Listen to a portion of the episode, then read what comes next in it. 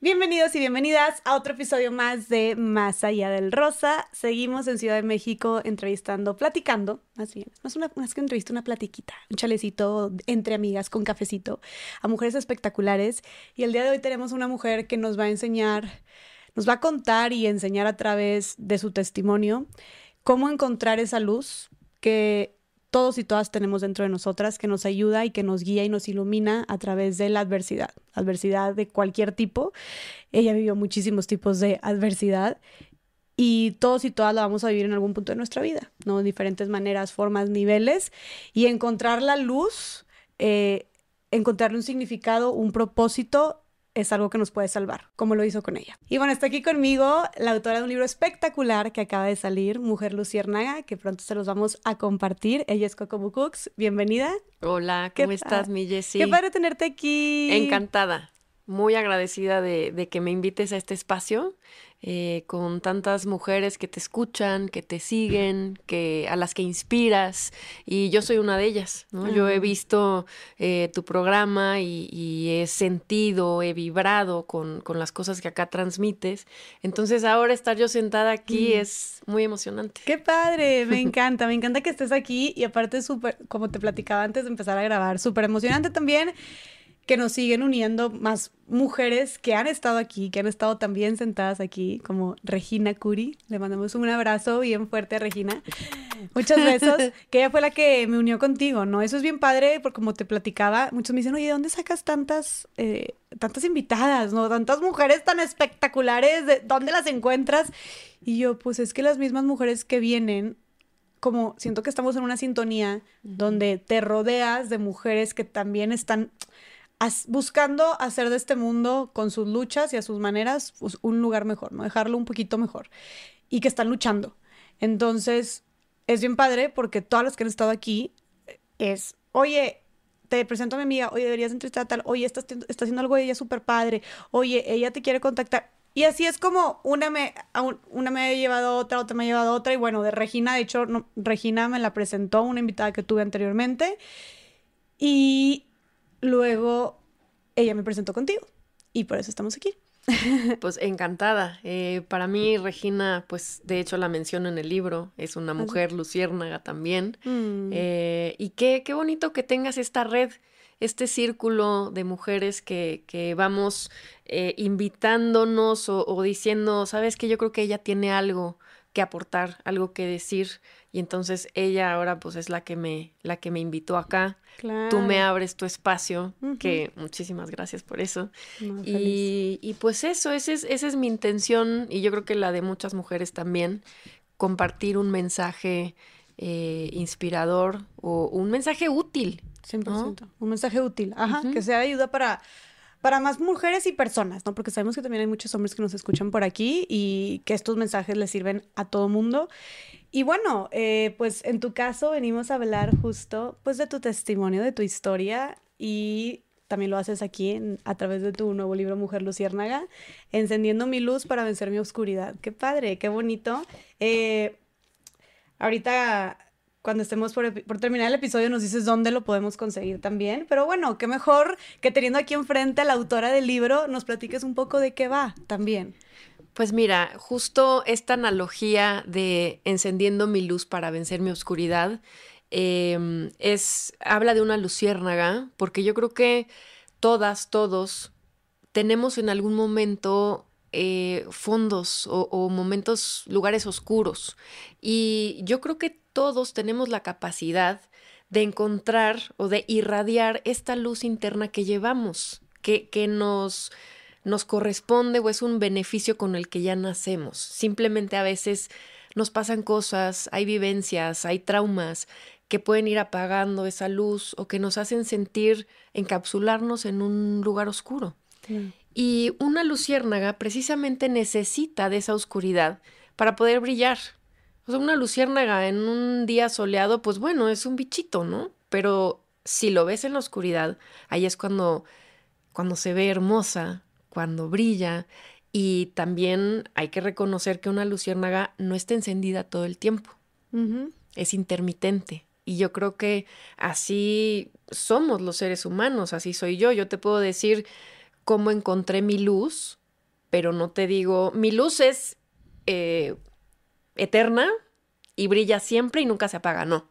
Es algo que hay que trabajar diario eh, y creo que es hermoso encontrar esta, eh, esta luz, pero también saber que pues todos tenemos momentos en donde podemos flaquear, la luz como que disminuye y volver a encontrarla, volver a brillar, o sea, saber que es un recurso que ahí está.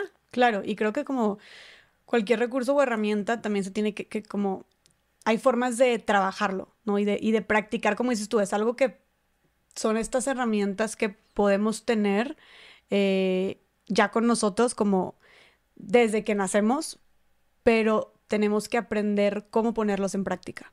Y, el, y eso es a través de un trabajo pues interno, ¿no? Y de mucha sanación.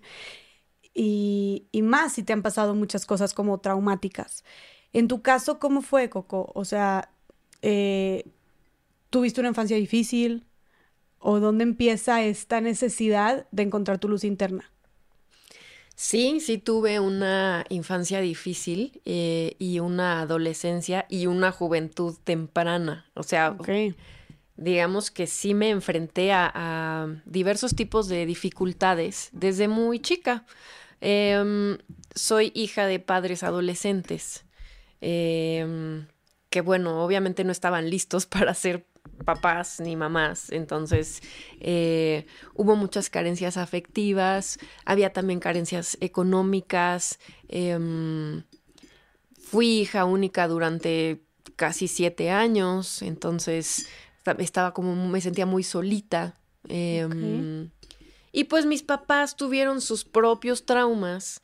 Eh, en realidad el libro empieza hablando de las generaciones desde mis bisabuelos de cómo empieza ahí un, un ciclo de personas lastimadas o de víctimas y cómo van habiendo víctimas de víctimas. Mm. Víctimas de víctimas y es una cadenita.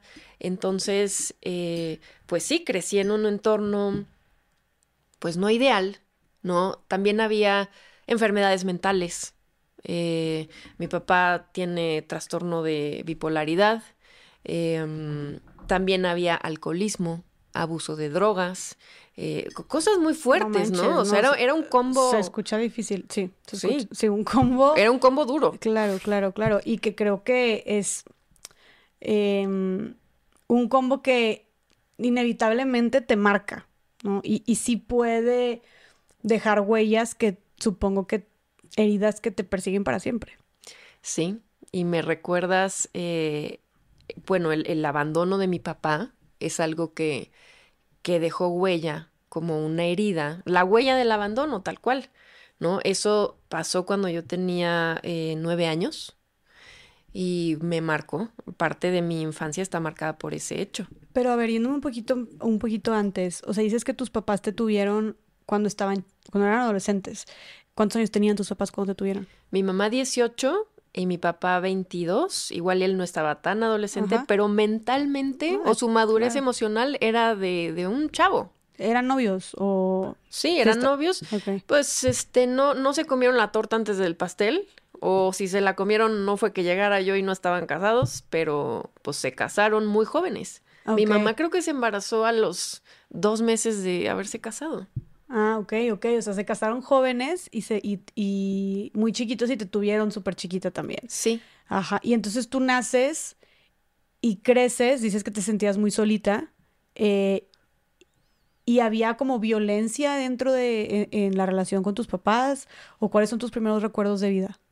No había violencia entre ellos, había como muchos silencios, mucho eh, no eran una pareja que se considerara unida.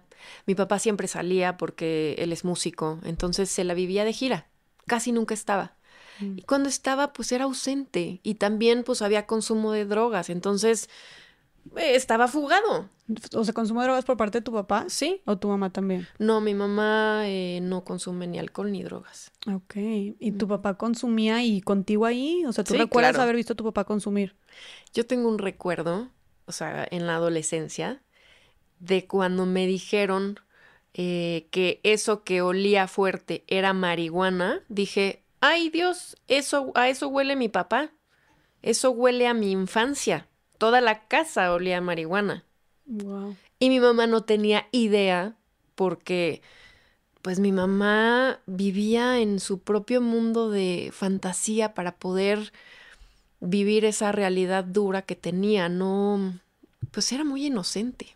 Claro. Era o muy no- inocente. o, o, se hacía, o sea, vaya, se contaba su propia historia para poder sobrevivir. Tal o sea, as- la que no se daba cuenta o no quería ver lo que estaba enfrente de ella y era como un mecanismo de defensa, seguramente. Sí, sí. Pero tu papá, ¿cómo era con tu mamá? ¿La trataba bien? O- Sí, o sea, era, no, no era agresivo, no... mm, Llegó a tener episodios agresivos, pero esto era cuando entraba en manía por el trastorno que tiene de bipolaridad.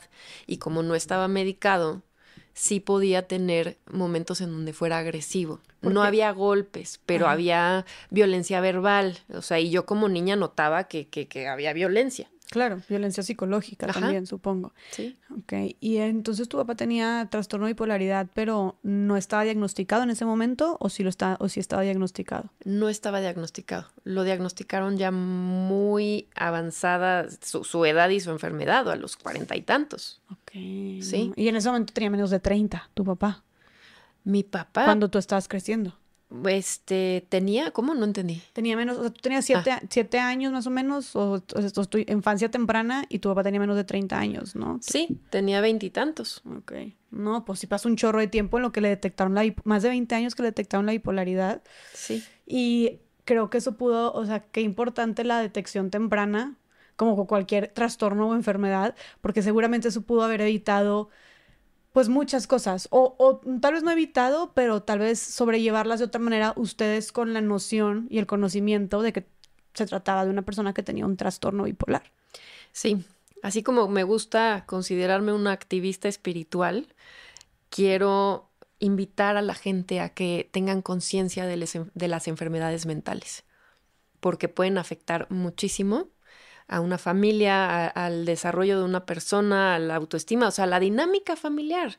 Claro. Hablar de ellas, que se quite este estigma de tienes que ir con el psiquiatra, que no sea como, uy, está loca, está loco, ¿no? Sí, porque pienso que si de por sí todavía, y aquí hablamos mucho de salud mental y de ir a terapia en Más Allá del Rosa, pero si de por sí tal vez todavía hay un, hay algo de estigma en ir con un psicólogo, creo que con un psiquiatra todavía puede ser más, ¿no?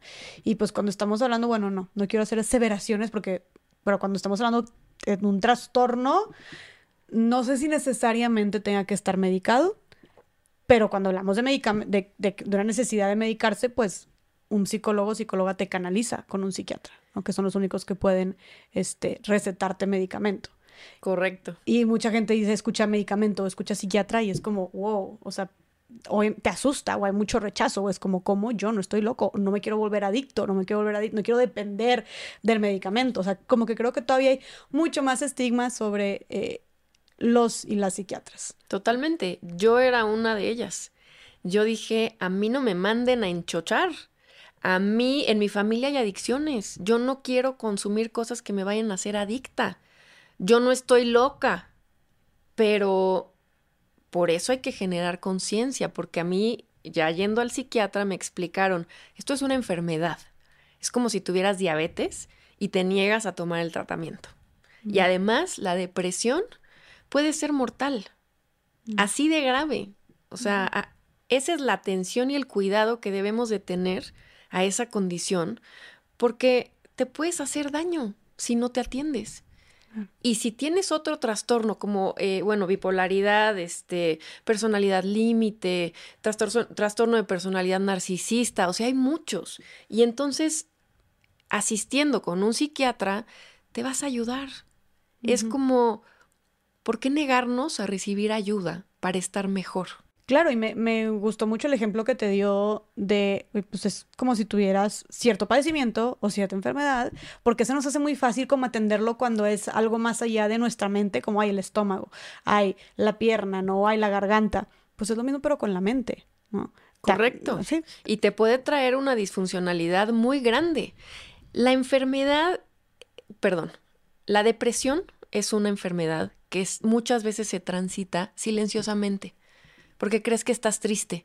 Pero de pronto, cuando te vuelve ya disfuncional, es no me puedo levantar de la cama, no puedo ir a trabajar, ya no tengo buena memoria, mi cerebro no está funcionando bien, eh, duermo más, duermo menos, como más, como menos, tengo ataques de ansiedad y entonces esto va, es como si fuera un monstruo que va creciendo y si no lo atiendes, pues puedes llegar a un lugar muy feo, muy oscuro. Claro. En cambio, yo recuerdo que en mi peor momento de depresión, llorando, eh, sentada sobre un jardín muy lindo, recurrí, a pesar de ser casi atea, recurrí a un poder superior y dije, por favor, ayúdame. Y si hubiera una pastilla o algo que yo pudiera tomar para sentirme mejor, por favor, mándenmelo porque me quiero morir.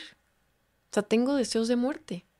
Y entonces, una vez que acudí al psiquiatra y me dijo esto es normal dentro de un episodio de una depresión clínica y te vas a sentir mejor con este tratamiento, fue que dije, claro, lo voy a hacer. No sé por qué estaba negada a, a tomar un tratamiento. Bueno, sí sé, por el estigma de estás loca. Claro, claro. Sí, y creo que también puede ser muy, no sé qué opinas tú, pero tal vez el pensar como como si fuera sinónimo de, de debilidad también. Totalmente. De que, ¿cómo no? De que yo no necesito eso, yo puedo sola. ¿Cómo yo voy a ser tan débil, entre comillas, ¿no? De cómo me voy a mostrar así cuando... Y, y, dejarme ayudar o que alguien me salve, como cómo yo puedo, cómo es que yo, siendo yo, o llegué a este punto en el que necesito tanto esta ayuda externa. Sí, y, o sea, reconocer la vulnerabilidad requiere de mucha humildad. Y mm, también pensar que sí, no queremos ayuda, pero nos sentimos muy mal. Y escuchar a la gente como me, me decían, es que échale ganas. Yo decía, le estoy echando ganas, es que no puedo. O sea, ya no puedo echarle más ganas, me siento, me siento mal. Es que no hace suficiente ejercicio. Es que deberías, o sea, la gente que te ama te quiere dar recomendaciones para que te sientas mejor pero muchas veces no te mandan al psiquiatra qué es lo que necesitas y te dan consejos que yo ya me sentía tan mal que decía, es que no es eso, no es que vaya a misa, no es que hable con mi amiga, no es que haga más ejercicio para estar cansada y dormir mejor, no es echarle ganas. Les juro, estoy haciendo todo lo que puedo, lo mejor que puedo y me siento fatal. Y aparte también es muy fácil recomendarte esto, pero eso, pero tú ni siquiera estando en ese estado, ni siquiera puedes, ni tienes la fuerza, ni las ganas de hacer ejercicio, por ejemplo. Sí, hay veces en que no te puedes ni levantar, se te quitan las ganas de bañarte, se te quitan las ganas de arreglarte. Em, de hecho, es una de las preguntas de, del quiz, o bueno, no el quiz, el test de depresión que te hacen. Eh, si has descuidado tu, tu, arreglo personal. Y claro, yo la vez que llegué al psiquiatra, creo que tenía tres días sin bañarme. O sea, y me da vergüenza decirlo ahorita, pero no tenía ganas. Claro. No tenía ni tantitas ganas de, de procurarme. Ok, o sea, era más como, no tanto un tema de limpieza, sino de ti, de tu imagen, como, ¿no querías hacer nada por ti? no tenía ganas de hacer absolutamente nada. Nada. Nada. O sea, solo quería estar acostada. Eh, y para mí el, el, tema del arreglo personal era pérdida de tiempo. Sobre lo que mencionaste antes de, de tu papá, porque a ver, desde ahí, obviamente todo, o sea, toda una cosa lleva a la otra, ¿no? Y una puerta abre otra y todos los sucesos que van pasando en tu vida pues se conjugan para llevarte a, por ejemplo, este episodio depresivo, ¿no? Ya nos contarás más tú eh, cómo es que se ligan estos eventos, pero obviamente yo veo un super foco rojo desde que me estás diciendo que tu papá se drogaba enfrente de ti o era normal verlo drogado cuando estabas tú chiquita, en tu infancia. Tú normalizaste, o sea, creciste normalizando que las personas se drogaran, consumieran drogas? Mira, no consumía directamente enfrente. Él tenía su estudio de grabación y ahí siempre te digo que estaba el olor a marihuana, ¿no? No es que él prendiera este el porro ahí enfrente. Pero bueno, pues sabía, si yo reconocía ese olor más adelante, como a esto huele mi papá, pues sí se drogaba cerca de mí. No normalicé el uso de las drogas, no.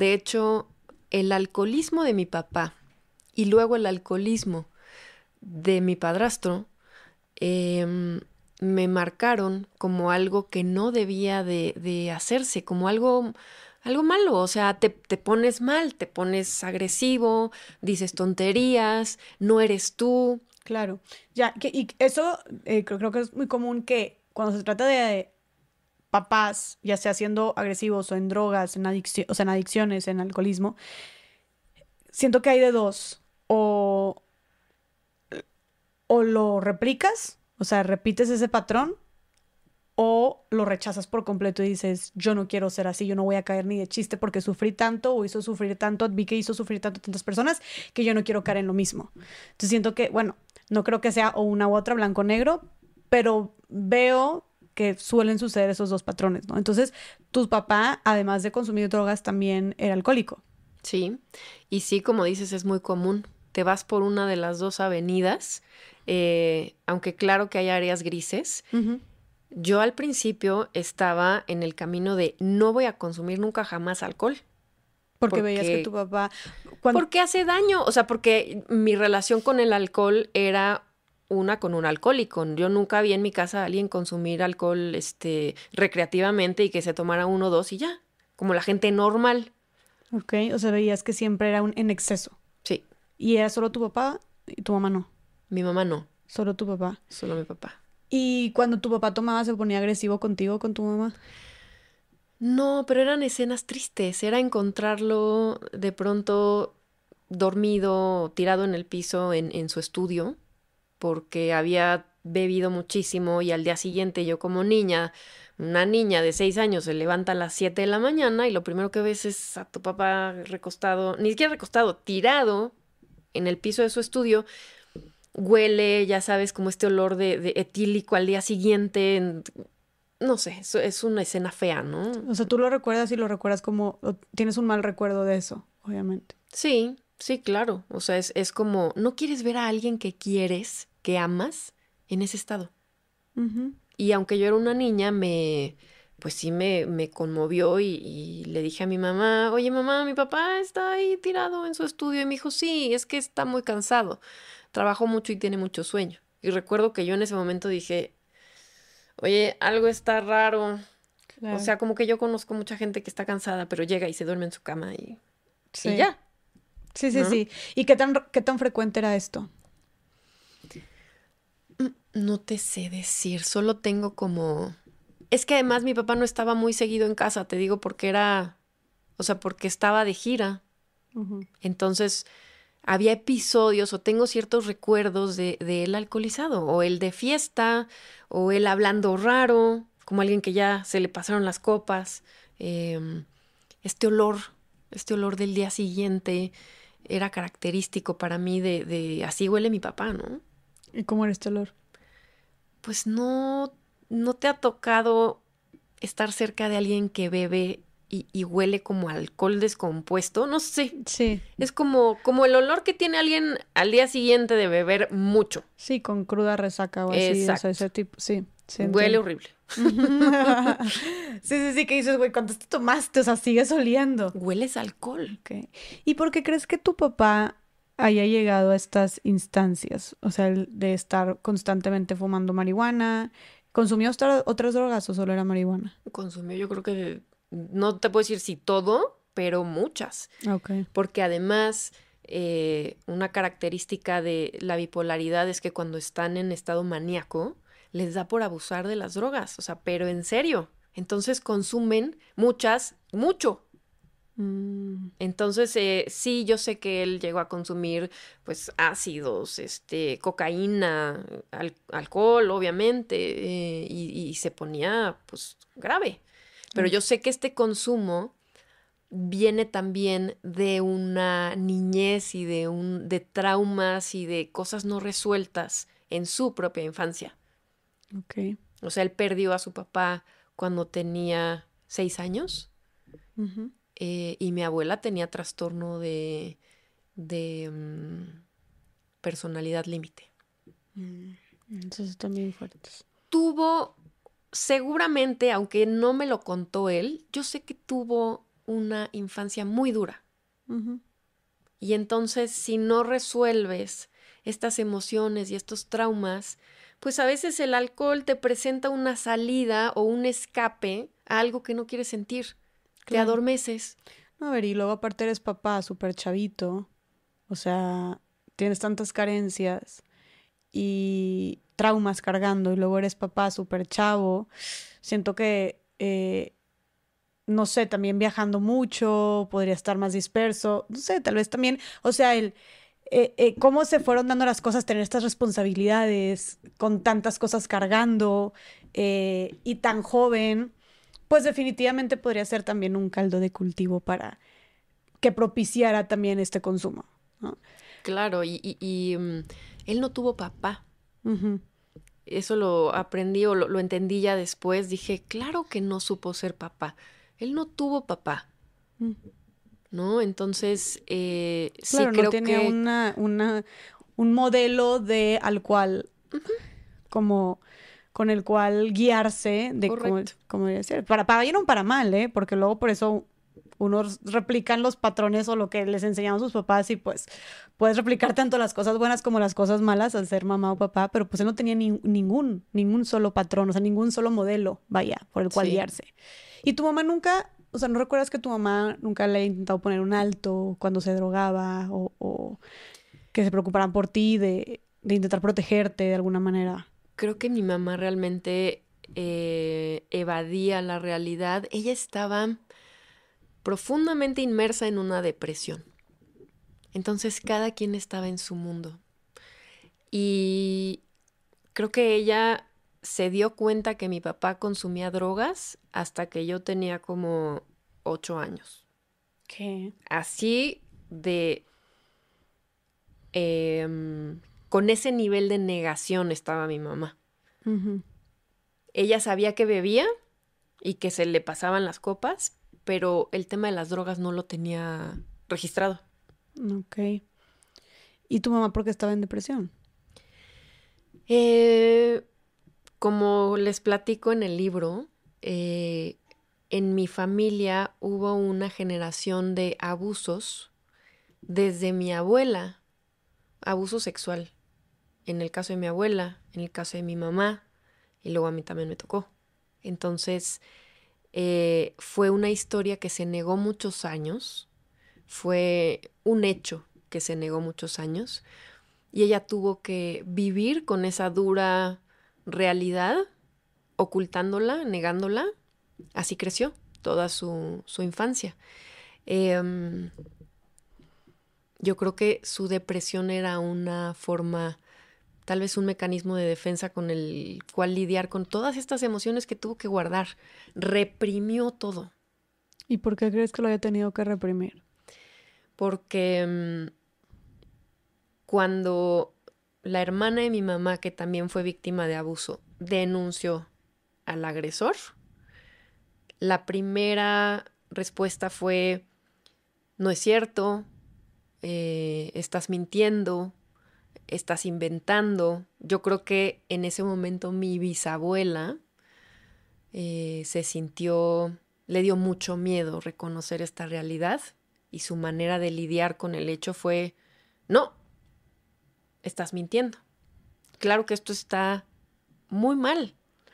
Ok, o sea, la, desmintió o invalidó por completo a la hermana de tu mamá, que es quien sería tu tía, ¿Sí? cuando levantó la voz y, dijo que, la habían, que habían abusado de ella. Sí. Eh, y no le, no le creyeron, básicamente. No le creyeron, pero después de un tiempo eh, decidieron correr a mi bisabuelo de la casa. O sea, tu bisabuelo fue el agresor. Sí. Tanto, pero a ver, entonces, tanto de tu abuela como de tu mamá, como de tu tía. Sí. En realidad no es un bisabuelo consanguíneo. Es un señor que se casó con mi bisabuela eh, y decidió ser la figura paterna. Ok. O sea, él no era su papá. Sí. Él no era el papá de tu abuela, Ajá. ni tampoco era el abuelo De mi mamá. de tu mamá ni de tu tía. Qué difícil. Y tu bisabuela pues no lo quería creer. Le fue muy duro creerlo, em, pero ya cuando lo reconocieron, lo corrieron de la casa, se va a Barcelona una temporada y tristemente no, no pudieron ser económicamente independientes. Entonces, eh, las finanzas se agotaron y el recurso para salir adelante fue háblenle al abuelo No. que nos venga a rescatar. Sí. Entonces ahí regresa la familia. Regresó a vivir de nuevo con ellas. Ay, no, qué pesado para...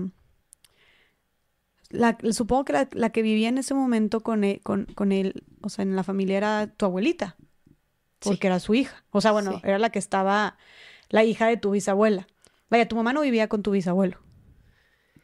Mi mamá sí vivió con mi bisabuelo. Ah, o sea, to- todos estuvieron viviendo ahí. Es que eh, la historia familiar eh, tiene muchas aristas y a veces puede ser confusa, pero mi bisabuela se casa con mi bisabuelo, ¿no? Y ya tenía a mi abuela, por eso no es su papá. Después mi abuela se casa con un hombre abusivo eh, y se termina divorciando de él. Entonces se va a vivir ya con dos hijas con mi bisabuela. Entonces viven en la misma tía. casa, exacto. Mi bisabuela, mi bisabuelo, mi abuela y sus dos hijas, que son mi mamá y mi tía. Viven en la misma casa Todos en la misma casa. y el hombre abusó de todas. Sí, No, sí, es que es fuertísimo. Es fuertísimo. Y, y aparte me cuesta mucho pensar como el...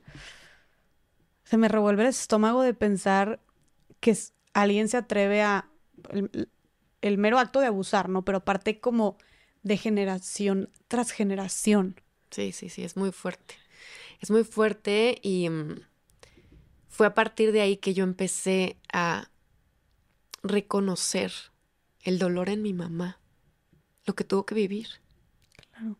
Porque en la adolescencia y en la juventud temprana creo que tendemos a, a ser más víctimas y decir, tú me hiciste, es que por tu culpa yo soy así, es que porque no me diste amor yo tengo baja autoestima, es que es muy fácil culpar al otro, ¿no? Y entonces yo estaba muy resentida con mi mamá y con mi papá. Y hasta que volteo a ver su infancia, es que digo, fue durísimo. Para ellos ha de haber sido durísimo. Para mi mamá, tener que vivir en, en esa. en esa casa. Claro. Vivir en esa. Con esa situación tan dura y tener que negarla todos los días. Claro. Porque que la dinámica seguía como si nada. Sí.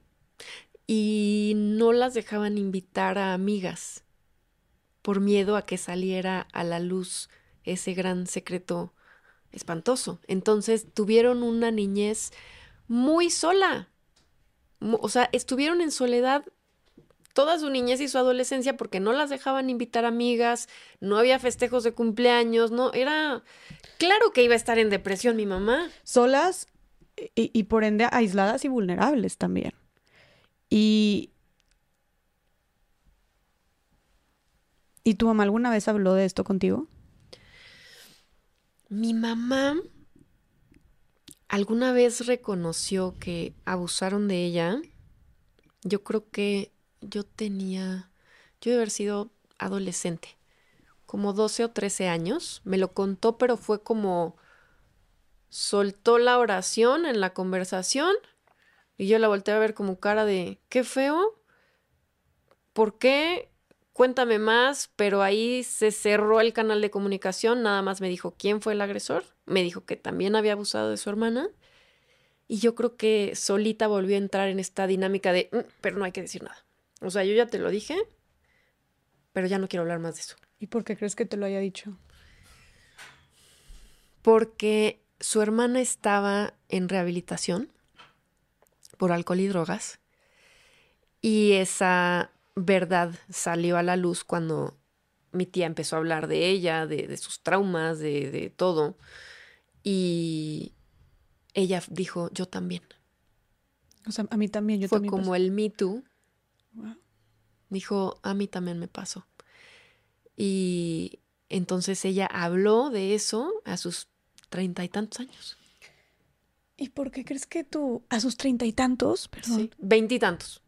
A sus veintitantos. ¿Y sabes por cuánto tiempo estuvo sufriendo este abuso tu mamá y tu tía durante su infancia o adolescencia? Creo que paró cuando mi tía tenía unos 14, 15 años, pero la verdad es que estos datos no los tengo yo tan confirmados porque es algo que se ha hablado pocas veces Claro. y que sé que cada que lo hablamos es, es doloroso y Claro. entonces respeto si no me quieren contar más. Ya sé lo, ya sé lo esencial, Sí, ya lo sé la herida que generó y entonces ya los datos como precisos mm, ya me dan lo mismo. Claro. ¿Tú por qué crees que tu bisabuela nunca haya hecho nada como sabiendo toda esta toda esta tormenta tan terrible y toda esta violencia que estaban sufriendo no solamente su hija, sino sus sus niet sus nie- su nieta, su hija, su niet y su nieta, ¿verdad? Su hija y sus nietas. Este, ¿por qué crees que nunca haya hecho nada? No sé cuál es la historia de mi bisabuela. Si fuéramos, ahora que te digo, veo la historia de mis papás y reconozco su dolor y reconozco por qué hicieron cosas en las que se equivocaron conmigo, voy a la historia de mi abuela, que es una mujer a la que dieron en adopción, eh, que se casó con un esposo abusivo, em, creo que también tenía alcoholismo.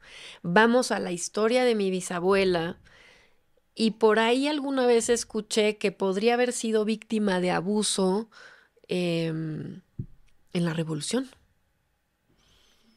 Madres, Entonces está muy cabrón. está muy cabrón, muy y, y- mm, no puedo, no quiero juzgarla. No, claro, claro, no, no, no, o sea, justo es buscar entenderla, por eso te digo, porque claro que lo primero que, estoy segura que la gente que escucha, lo primero que va a saltar es decir, ¿cómo puede ser que haya permitido que volviera y que no sé qué? Y, y es que es más, va más allá de eso y es más complicado y profundo. Sí, yo justo en el libro cuento de cuando me siento a platicar con mi mamá hace tres, cuatro años y le digo, ma, ¿por qué regresó? ¿Por qué, si ya sabían que había pasado eso, por qué permitieron que regresara y que viviera con ustedes? Y me explicó que fue un tema económico. Pero nadie, tra o sea, nadie de, yo intentando, te digo, no estoy cuestionando a las víctimas para nada, o sea, lo de menos, pero intentando comprender un poco más el panorama, o sea, nadie, tu bisabuela no trabajaba o tu abuela no trabajaba en ese momento, o sea, no había nadie que pudiera como aportar o sacar de alguna manera el barco adelante. Mi bisabuela sí trabajaba, pero por la época no estaban acostumbradas a manejar dinero ni saber administrarlo. Mi abuela, bueno, mis bisabuelos se dedicaban a administrar hoteles y mi abuela se encargaba de toda la parte de la cocina. Entonces mi abuela era buenísima preparando platillos, cocinando, etcétera, pero tú le hablabas de dinero, Claro. o sea, a ella el dinero le servía para ir a comprar los insumos y cocinar. Eso es todo. No le servía para administrar y decir, tengo un ahorro, cuánto tiempo me va a durar este ahorro, cuánto tengo que pagar, si tengo un crédito, en cuánto tiempo lo voy a pagar. Nada de administración y de manejo de dinero. Entonces, lo que tenían ahorrado, se lo gastaron. Claro. Y como eran un equipo de administración eh, de hoteles, pues mi abuela no se asoció con nadie más, no, No sabía cómo operaba, nada. pues no. No, y, ¿no? y también yo creo que, a ver, y, y ahí que tu, tu mamá estaba chiquita, o sea, supongo que nadie tenía como, eh, no sé, alguna pareja o así que dijera, no, nosotros lo sacamos adelante, como ni le- estaban, estaban más chiquitos, supongo. Sí, mi mamá estaba chica eh, y ellas venían regresando de Estados Unidos porque mi abuela se había casado con un húngaro, de ahí mi apellido Bukush. Ah. Eh, ellas venían regresando a Estados Unidos y mi abuela estaba recién divorciada, entonces por ese lado tampoco había mm. alguien que las sacara adelante. Sí, o sea, completamente mujeres completamente solas, que en ese momento, siendo una época tan diferente, pues estaban completamente, se sentían completamente vulnerables. Y dependientes. Dependientes, esa es la palabra, exactamente. Y, y también te da económicamente, y por eso aquí siempre hablamos y reiteramos la importancia de la independencia económica de las mujeres para tener nuestras propias, nuestra libertad de tomar nuestras propias decisiones y podernos ir cuando queramos. Pero siendo una época tan distinta, ¿cómo en qué año fue esto? Finales de los... 70 yo creo. Sí, mi mamá es del 63. Como 70 Ajá. Ok. Y también te habla mucho de la noción, yo creo que también un tema cultural, o no sé, o sea, además del, de lo económico, pues también de, de cómo la mentalidad de antes de, de que mujeres solas tal vez no podían sin un hombre. Totalmente. No sé, es el... Me genera como me salen ronchas, pero afortunadamente pues ya estamos cambiando eso. Eh, porque mi bisabuela, mi abuela y mi mamá son unas chingonas. Hacen cosas chingonas. El tema es que no les enseñaban a, decir, bueno, esto vale, esto puede tener un intercambio monetario. Esto que tú sabes hacer tan bien y tan bonito, puedes recibir dinero por ello y puedes manejar tú ese dinero. No necesitas que llegue el hombre a administrarlo. Eh, porque mi abuela daba clases de flamenco, mi bisabuela te digo que cocinaba delicioso, o sea, ella podría haber, haberse hecho cargo de las cocinas de restaurantes y de hoteles si hubiera encontrado al socio o a la socia que le manejara el tema del dinero, porque además reconozco que no, no todos somos buenos con los números ni manejando el dinero pero que sepas que lo que haces puede tener un intercambio monetario y que puedes hacerlo sola. Porque además te puedo decir que en generaciones esto yo veo cómo fue cambiando. O sea, mi bisabuela totalmente dependiente de un hombre para salir adelante. Por eso, pues, lo, le llamaron de regreso, ¿no? Para que pudieran subsistir. Mi abuela empieza a dar clases de flamenco y aunque no es independiente 100%, pues empieza a ganar su dinerito, ella ya empieza a generar. Mi mamá eh, se mete de modelo, empieza a hacer comerciales y nos empieza a mantener a nosotros tres, hijos de su primer matrimonio. Ella empieza a salir adelante sola. ¿Y ustedes estaban chiquitos? Sí. Yo tenía... ¿Y esto fue cuando se fue? O sea, es, vas viendo la evolución también de cómo a través del tiempo, del cambio de no solamente, no solamente el cambio de temporal, sino también de mentalidad, cómo poco a poco la mujer fue haciéndose, adentrándose en el mundo laboral y haciéndose económicamente pues más independiente, al grado de que tu mamá los terminó manteniendo a ustedes. Y esto supongo que fue porque tu papá se fue. Sí, y esto fue en un tiempo, porque así como es una transición, mi mamá empezó a trabajar y fue económicamente independiente y nos mantuvo un tiempo. Después se casó, se volvió a casar y mi padrastro se hizo cargo de nosotros y empezó entonces ella a tolerar algunos abusos por el intercambio económico. Era como un va y viene, o sea, generacionalmente íbamos acercándonos a la independencia económica, pero a veces yo creo que la costumbre o lo que aprendiste de que el hombre es el que mantiene, pues mi mamá regresó a esa dinámica. Claro, claro. Es muy, es muy difícil como cambiar lo que generacionalmente siempre ha sido y es bien fácil volver a lo que era antes, ¿no? Claro. ¿Y por qué se fue tu papá? ¿Por qué se fue mi papá? Pues se separaron, se divorciaron ¿Tú de cuántos años tenías? Nueve. Ok. Él en su estilo de vida eh, bohemia, músico, y ciertamente no muy maduro como para ser un buen padre. Em, mi mamá le exigió el, que aportara económicamente para poder vernos.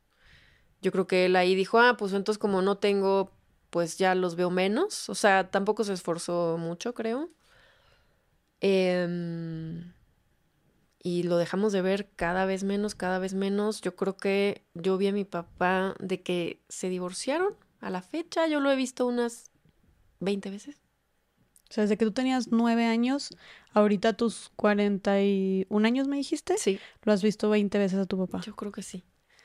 O sea, sí fue una figura que de pronto desapareció. O sea, ¿Y, y cuando tú estabas chiquita, cómo tomaste eso? O sea, ¿qué pensabas? ¿A dónde se dio tu papá? ¿Qué te decía tu mamá? de chica fue desconcertante. Me di cuenta hasta después todas las repe- repercusiones emocionales que esto tenía, pero sí fue como, ¿a dónde se fue? ¿Por qué ya no está? Eh, ¿Qué hice mal? ¿Tú pensabas a tus nueve años que habías hecho algo mal? Claro, ¿por qué se fue? Y soy mala y, y esta eh, omnipotencia que, que tienen los niños de pensar que todo gira alrededor de ellos y entonces todo es causalidad por algo que ellos hicieron, me pasó a mí. Entonces, ¿sí tenías una relación como cuando estaba tu papá en tu casa cercana con tu papá? Yo lo adoraba, lo adoraba, era mi máximo porque como niña no te das cuenta ni del alcoholismo ni de la drogadicción, ni- o sea, es tu papá. Y él tenía intercambios conmigo de, de juegos muy divertidos. Él, él tal vez no fue una figura paterna eh, en este sentido de poner límites y, y ser como tal un papá. Parecía más como un amigo. aunque no, no tanto como educar, cuidar, proteger, era más como... Era muy divertido. Conmigo llegaba y jugaba. O sea, sacábamos las Barbies y él entonces entraba en personalidad y hacía cosas simpatiquísimas. Yo, yo me encantaba jugar con él. No lo hacía mucho, pero cuando lo hacía, yo me la pasaba bomba. Y entonces lo buscaba mucho. Em, de niña no encontraba yo esta reflexión con mi mamá ni esta identificación. A pesar de que era una figura y sigue siendo una figura importantísima en mi vida, porque es el referente, el, el bloque sólido en cuanto a las figuras paternas, mi mamá siempre ha estado ahí, mi papá no. Pero cuando era niña, como que yo no me identificaba mucho con ella. Y entonces buscaba a mi papá. Estaba, parecía yo perrito faldero de mi papá. mm, Y cuando desaparece, mi mamá sí, es más, mi mamá se quedó en ese matrimonio más tiempo del que debió porque no quiso romperme el corazón. En el nuevo matrimonio donde dices que... ¿O en qué matrimonio? ¿El tu Eh, papá? Con mi papá, Ah, con tu papá. Porque no quería que tú sufrieras. sí.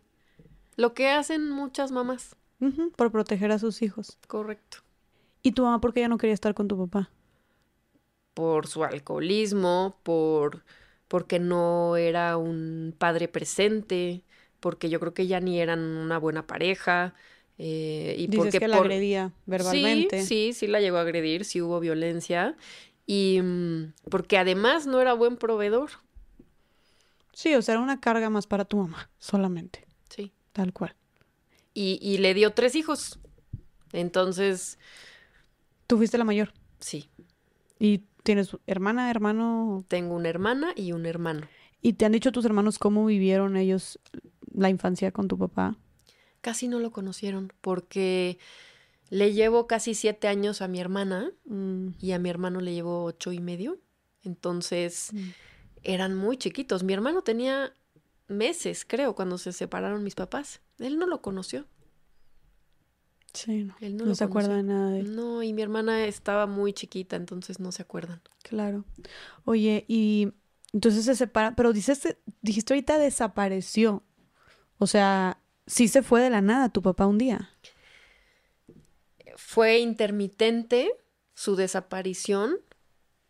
Em, regresaba una vez al año con una llamada telefónica. Así, Los les marcaba una vez al año nada más. sí. Y en tu cumpleaños o Navidad. Puede ser, sí, cumpleaños, Navidad o, o random, así un día que se le ocurrió. Y en tu cumpleaños no lo veías o en Navidad no lo veías. No, a veces yo creo que lo llegué a ver un par de navidades porque la hermana de mi papá, tengo una buena relación con ella, con mi tía, y a ella sí la he visto a lo largo de mi vida. Con ella sí he convivido y con mis primos. Y mi papá es una figura que es como, pues, quién sabe dónde anda, quién sabe qué está haciendo. Pero a veces mi tía invitaba a mi papá a Mm. las navidades y yo iba con ellos y entonces ahí lo veía. Esa era la convivencia. ¡Feliz Navidad! ¡Ay, va a tocar el piano! ¡Ay, qué bonito! ¿Quién eres? ¿Qué ha pasado con tu vida? Este, ¿De dónde saliste? Dices que eres mi papá, pues ok. Eh, y era para desaparecer otra vez. Pero qué cañón que estaba ahí porque alguien más lo invitó. O sea, como los dos invitados externos de, de diferentes lados y coincidían ahí. Pero, y ya. Casi un blind date con tu papá. Sí, sí, sí.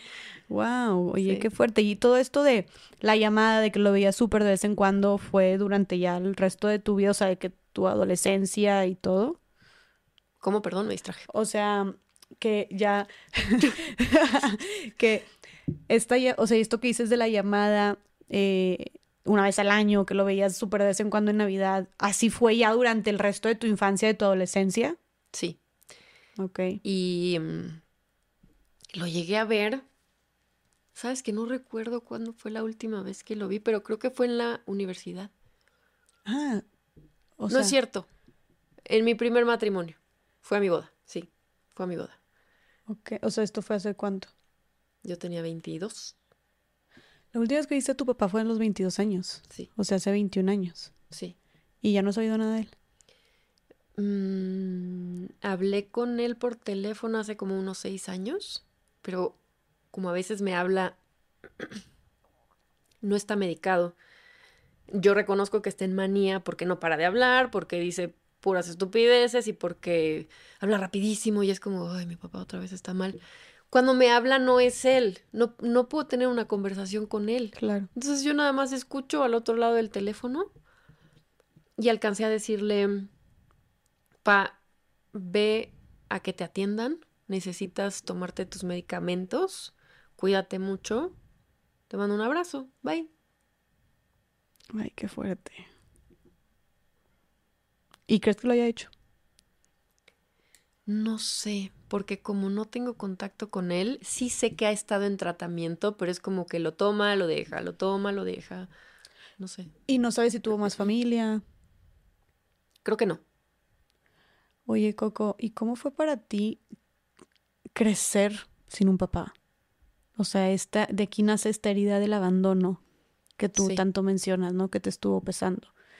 ¿Cómo fue vivir el resto de tu infancia, tu adolescencia, tu pubertad, tu adolescencia sin la figura paterna? Fue muy duro. Fue muy duro y aprendí en psicoanálisis y en terapia que a partir de esta experiencia puedes desarrollar un eh, falso self. O sea, esto es, yo me volví ultra responsable, ultra trabajadora, comprometida, estudiosa, eh, por falta de tener un- una figura paterna. Yo empecé a trabajar a los 15 años, o sea, fue como de, no hay quien me pague la escuela. Oh my God, quiero estudiar, ¿qué hago? Pues me voy a meter a trabajar. Y entonces empiezo a ser ultra responsable, como más responsable de lo que te toca a los Sí. 15 años. Sí, como que no te, sí, no, no, tú no estabas ni lista ni preparada para tomar esos roles No. a esa edad. Y claro que me pegó, lo primero que me afectó fue la autoestima. Como una niña que crece sin su papá, pues todos los festivales, ay, Día del Padre, y yo como moco ahí en la esquina y decía, uy, pues, pues no vino, pues es que no, no tengo, Tú decías, no tengo papá. pues no está. Lo peor es decir, sí tengo, pero no vino. Claro. Entonces ahí es cuando empiezas a pensar que no, o yo empezaba a pensar que no merecía. Todas tienen papá menos yo. Eh, y no tener esta figura protectora que nos venden en, en las, los dibujos de la familia perfecta, ¿no? O sea, ahí está el papá que cuida, que provee, que, que, que te da amor y que puedes recurrir a él cuando, cuando te sientas mal. Yo veía la relación de mis primas con su papá y me quedaba como, ¡oh, qué padre! ¿No? Qué bonito. A mí no me tocó, me hubiera encantado. Claro. Claro, además cuando lo ves de cerquita, no ves otro, o sea, siento que te preguntabas, no sé, ¿por qué, por qué a mí no me tocó esto? O por qué a mis primas sí les tocó. ¿Por qué su papá sí es así y el mío no fue así? Sí. Como si yo tuviera la culpa. Ajá. O sea, si lo interiorizabas mucho. Sí. Como, es, como si algo, estuviera algo mal dentro de ti. Totalmente. Siempre me sentí inadaptada, inadecuada, diferente, eh, que algo estaba mal en mí. Ok. ¿Y cómo crees que esto, o sea, crees que esto de alguna manera afectó tu relación contigo misma y con las demás personas? Claro, porque empezando por mis relaciones de pareja, yo siempre busqué una figura paterna. Wow, claro. El papá que no tuve, quise ponerlo ahí. ¿Y cómo es, cómo era esta figura paterna que buscabas en tus parejas? Cuídame, eh, sé proveedor, entiéndeme, atiéndeme, dame ese amor que no tuve de niña. O sea, todo lo que está mal y que no debes de buscar en una relación, claro. yo lo buscaba. O sea, eras como muy dependiente. Sí. Bueno, y para todo esto, dentro de este inter de tú creciendo sin tu papá, eh, por este otro lado, llegaste tú a, con todo lo que estaba pasando en la familia de tu mamá, llegaste tú a ver a tu bisabuelo, o sea, llegaste tú a visitar esa casa. No, él falleció cuando yo tenía como seis años. Ok. O sea, tú no te acuerdas.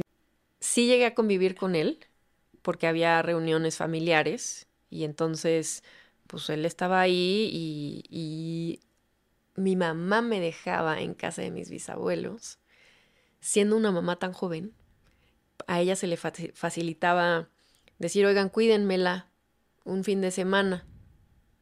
Y yo me quedaba ahí. Y pues ahí es cuando pasaban estas cosas. Tú, o sea, el abuso que sufriste también fue por parte de tu bisabuelo. Sí que no era bisabuelo consanguíneo, pero era la figura del bisabuelo, sí. Lamento mucho que hayas tenido que pasar por eso. Sí. ¿Y tú estabas muy chiquita? Yo estaba muy chiquita, yo tenía unos tres años. Lo recuerdo muy poco, ¿sabes? Em, sé qué pasó, pero los recuerdos son Mm, lo tengo bloqueado, gran parte. Em, pero en el libro platico un poco de, cómo sucedió esto. Y, y, ahora entiendo que yo no tuve nada que ver en eso, ¿no? O sea, que en esa parte de mi vida yo sí fui víctima. Claro. Totalmente. Claro. Otras cosas te puedo decir que, que no, que tal vez me estaba beneficiando de alguna forma de conmiserarme, pero este hecho del abuso, eh, pues no. ¿Y tú sabes que fuiste abusada porque, a pesar de que bloqueaste la mayoría de los recuerdos, pues sí tienes algunas memorias? Sí, porque además el modus operandi era el mismo, o sea, estábamos en su biblioteca y entonces él cerraba la puerta con seguro y pues hacía cosas indebidas. ¿Y tú sabías, o sea, recuerdas si tenías alguna conciencia de lo que, lo que estaba pasando estaba mal o pensabas que estabas jugando con tu bisabuelo? Yo pensaba que estaba platicando con él, que me invitaba a platicar a su biblioteca y él decía que es que yo era muy parlanchina. De niña era muy parlanchina, entonces él decía que yo era muy entretenida y muy simpática y yo recuerdo que solamente veía sus zapatos. Entonces me, me fugo en esa memoria. Yo mm. solamente veía los zapatos y en realidad no me acuerdo mucho más, eh, pero sí recuerdo a mi abuela tocando furiosa la puerta y ¿qué está pasando ahí? Como de que ya, ya mi abuela ya se había dado cuenta que algo malo estaba sucediendo. Claro. Y que entró por mí, me sacó eh, y pues algo malo estaba pasando, vaya, ¿no? No, no te puedo decir exactamente los recuerdos feos. Sí, no, y no tienes que, nada más la conciencia de que tú sabías, o sea, tú no, más bien tú no sabías que estaba pasando algo malo. No. Ya, ok. ¿Y llegas tú a platicar esto alguna vez o cómo es que se descubre, lo, lo- o sea, lo descubres años después? Ya sabes que hay personas que fueron abusadas que hasta los 30 años se dan cuenta de que fueron abusadas o, o tú desde tu infancia sí sabías lo que había sucedido, y nunca Esto lo fue- comunicaste. Esto fue resultado del psicoanálisis Mm, y de casi que unir puntos ok, con mis memorias, mis recuerdos. No lo tenía yo tan consciente, pero de pronto fue como se me prendió el foco y dije, esto me pasó a mí también. wow. Y sí me di cuenta ya adulta. Tenía yo algunas, algunos comportamientos de una mujer que, que fue abusada o de una niña que fue abusada. Ok, Y mi ex esposo, que es psiquiatra, en algún momento también lo platicamos y, y sí me llegó a decir, pues mira, sí tienes algunas, algunos comportamientos de, de una mujer que fue abusada. ¿cómo qué comportamientos? Buscar constantemente la aprobación del sexo masculino, eh, tener una sexualidad prematura, o sea, porque si fuiste abusada de niña, te despiertan, eso que todavía tiene que permanecer dormido porque eres una niña, porque estás en la edad de la inocencia, porque juegas con Barbies y unicornios, pero a ti ya te hicieron descubrir que tu cuerpo tiene sensaciones y que puedes estimularlo y pues eso, Claro, una conciencia de lo que es tu aparato sexual. claro, o sea, como matan esa inocencia. Ok, o sea, entonces tuviste tú como esta, eh, esta, este despertar temprano de tu sexualidad. Sí. Y tu esposo en ese momento te dijo como, oye, pues sí, tienes como estas señales, ve- Sí. ve- háblalo.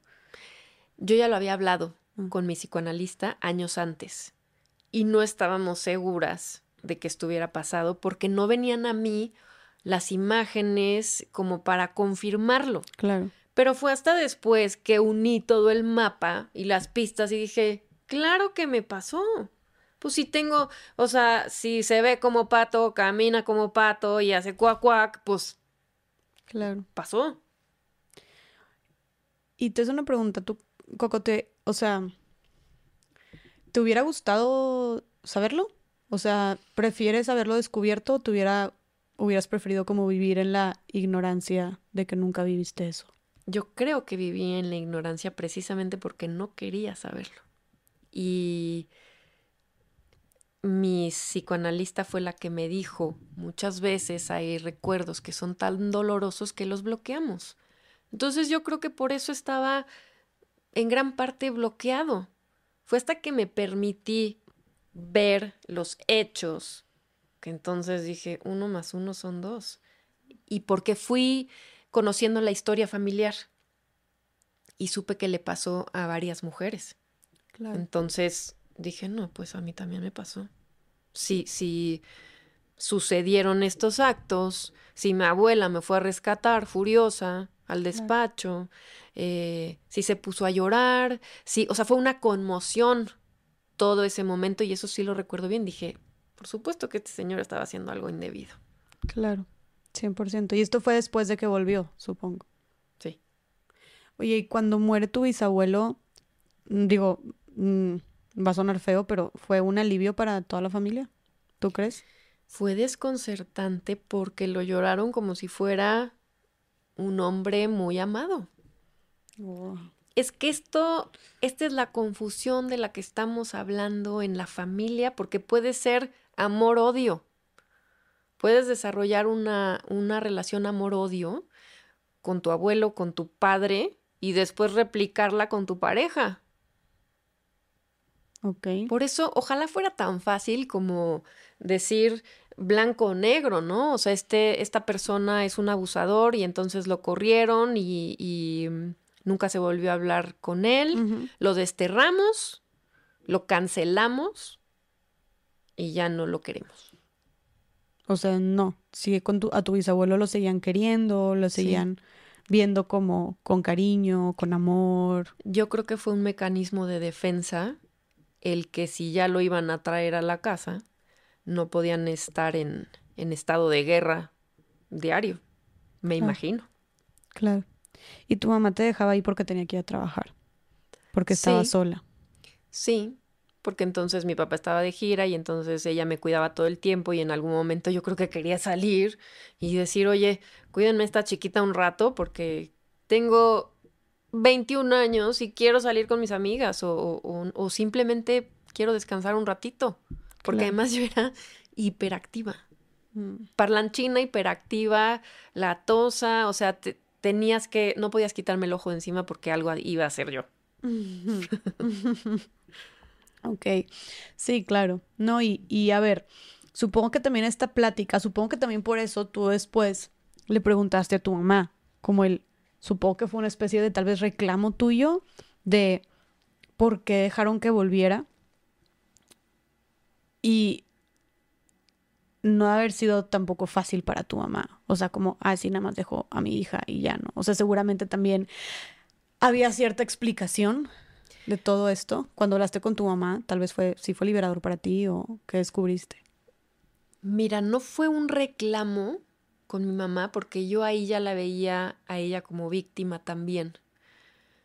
Más bien hubo una parte en mí de comprensión, de decir, obviamente que ella tenía los cables cruzados en cuanto a esta situación, porque a ella la hicieron pensar que normalizaron el abuso. Entonces, ella creyó durante mucho tiempo que en realidad en esa casa había amor, familia, no pasaba nada malo.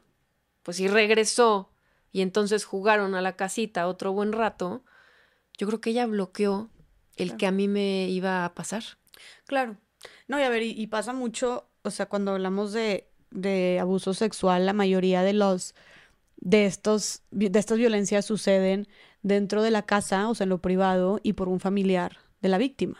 ¿no? Eh, es muy común que suele ser así.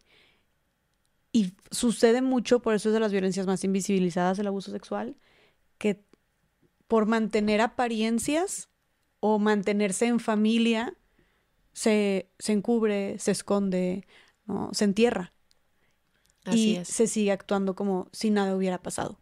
Y eso también está bien cabrón porque para la víctima es bien desconcertante, ¿no? Es como, ¿por qué? Y, y muchas víctimas eh, de abuso lo cuentan, ¿no? Es cuando es por su papá, por su tío, por su abuelo, ¿no? El, ¿por qué mi mamá siguió como si nada con esta persona? ¿O por qué seguían, lo seguían recibiendo en la cena familiar, ¿no? Sí, es como muy desconcertante o desorganizador, como lo quieren, pero hizo esto.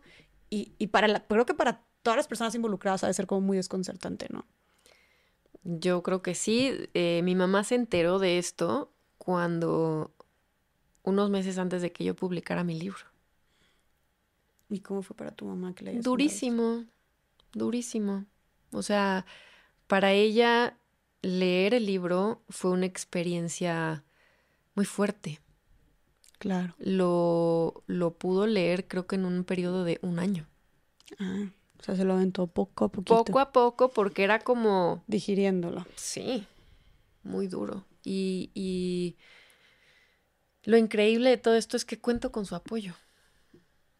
O sea, hay, hay una luz en esta oscuridad.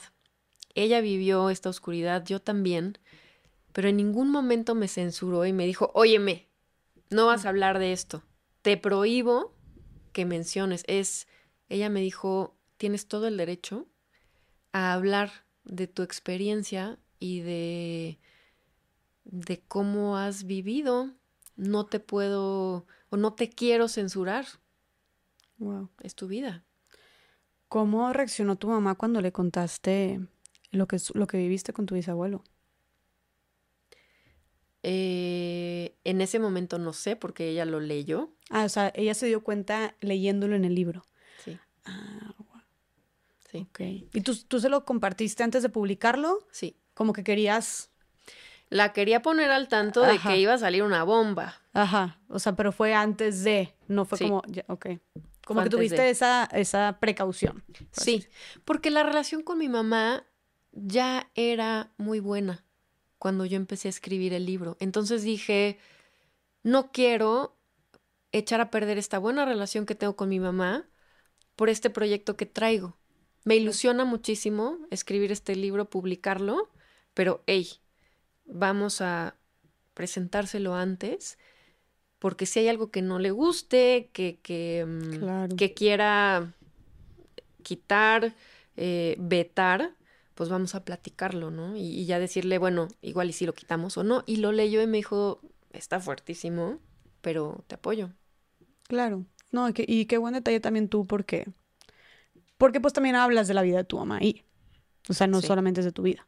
No, correcto. Ajá. Tenía que, sí. tenía que pasarle a la jefa el reporte la, aduana sí, filtro antes de sacar el escándalo oye Coco y entonces bueno tú creces este eh, dices que pues tú vives este abuso de muy chiquita o sea antes de tus seis años eh, lo descubres hasta que ya estás más grande yo te pregunté ahorita cómo te hubiera gustado saberlo o no y eh, creo que era importante o necesario que lo supieras, yo creo que lo hayas descubierto, porque como dijiste tú, está muy cabrón como, eso es algo que me impresiona bastante, el abuso sexual impacta de muchas maneras como nuestra relación con los otros, nos deja como, o sea, le deja, deja a las personas que sufrieron un abuso como muchos traumas eh, en su relación consigo mismos, en su sexualidad, con las demás personas. Entonces también,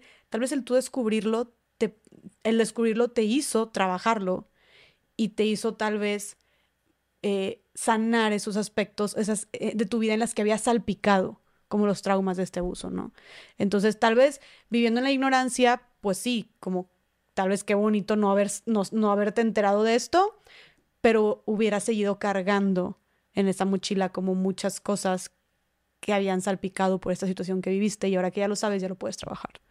Conocimiento es poder. Entonces, a partir de que yo entro en, en crisis emocional y en esta búsqueda para poder encontrar mi luz y mi paz, mi paz interior, tuve que escarbar en esa mochila que tú dices que traemos todos cargando y no solo saqué todo, sino que la volteé o sea, como cuando las mamás lavan las cosas, las mochilas de los hijos y que dices, no manches, acá trae una cáscara de plátano, el, el pedazo de sándwich que traía desde la semana pasada. O sea, van saliendo y saliendo y saliendo cosas. Yo quise ver todo. Dije, quiero saber con qué estoy trabajando. O sea, con qué, quién soy yo y de dónde vengo. Y quiero conocer absolutamente todos los aspectos oscuros que puedan estar embarrando mi vida presente con, con estos traumas. O sea, yo, yo ya no quiero, quiero hacerme responsable de mí y ya no voy a ser víctima de estas situaciones. Porque es cierto que te afecta ser víctima de, de, este tipo de abusos, pero allí hay una solución, hay una manera de trabajar con esto, hay una manera de salir adelante y de decir si soy consciente de que a partir de este abuso yo tengo estas conductas, estas actitudes y esta forma de dañar mis relaciones, si lo hago consciente, entonces mejor veo que estoy equivocándome por ese lado y, corrijo. Detecto, admito y corrijo. ¿Qué le dirías a una persona que siente mucho miedo y evita y evade por completo el adentrarse en esa mochila, el ponerse a escarbar y ponerse a trabajar y a sanar todo el abuso que vivió? Le diría, sé valiente, porque lo que encuentras, el beneficio que obtienes de ver tu mayor oscuridad es empoderamiento, es decir, ok, ya conozco lo más feo de mí o lo más doloroso, que he vivido, pero entonces esto no me va a controlar, esto no me va a manejar. Y si soy lo suficientemente valiente para trabajar con eso, la recompensa es enorme. Porque entonces dejas de ser esclava, esclavo de tus traumas. Claro. Te, te recompones, te reconfiguras y empiezas a ser una nueva versión de ti misma mejorada. Ya no vas por esa por la vida arrastrando esa mochila y conmiserándote y diciéndote soy víctima, porque las víctimas pues no pueden hacer nada por sí mismas. Cuando yo me di cuenta que era víctima, dije, ya, suficiente. Güey, llevo cargando este pinche mochilón toda mi vida, no me sirve de nada. Voy a ver qué, con qué me quedo y qué dejo. Y saqué tanto que Mm. ahora pues soy vivo una vida más ligera. Una vida más ligera. Fue liberador. 100%, mil por ciento. Oye, Coco, pero tú no solamente traías cargando todo este tema del abuso o de la herida del abandono paterno. Sucede tu adolescencia y, y cómo, cómo vives tu adolescencia con esta, con un, con un padre ausente, tú sintiéndote culpable y con esta herida del abandono. Y aparte dices que tu mamá se vuelve a casar y se- eh, su nuevo esposo es agresivo con ella. O sea, vive violencia también en esta relación. ¿Tú vivías con ella cuando sucedía todo esto? Claro, sí. Fue muy duro. Una vez más.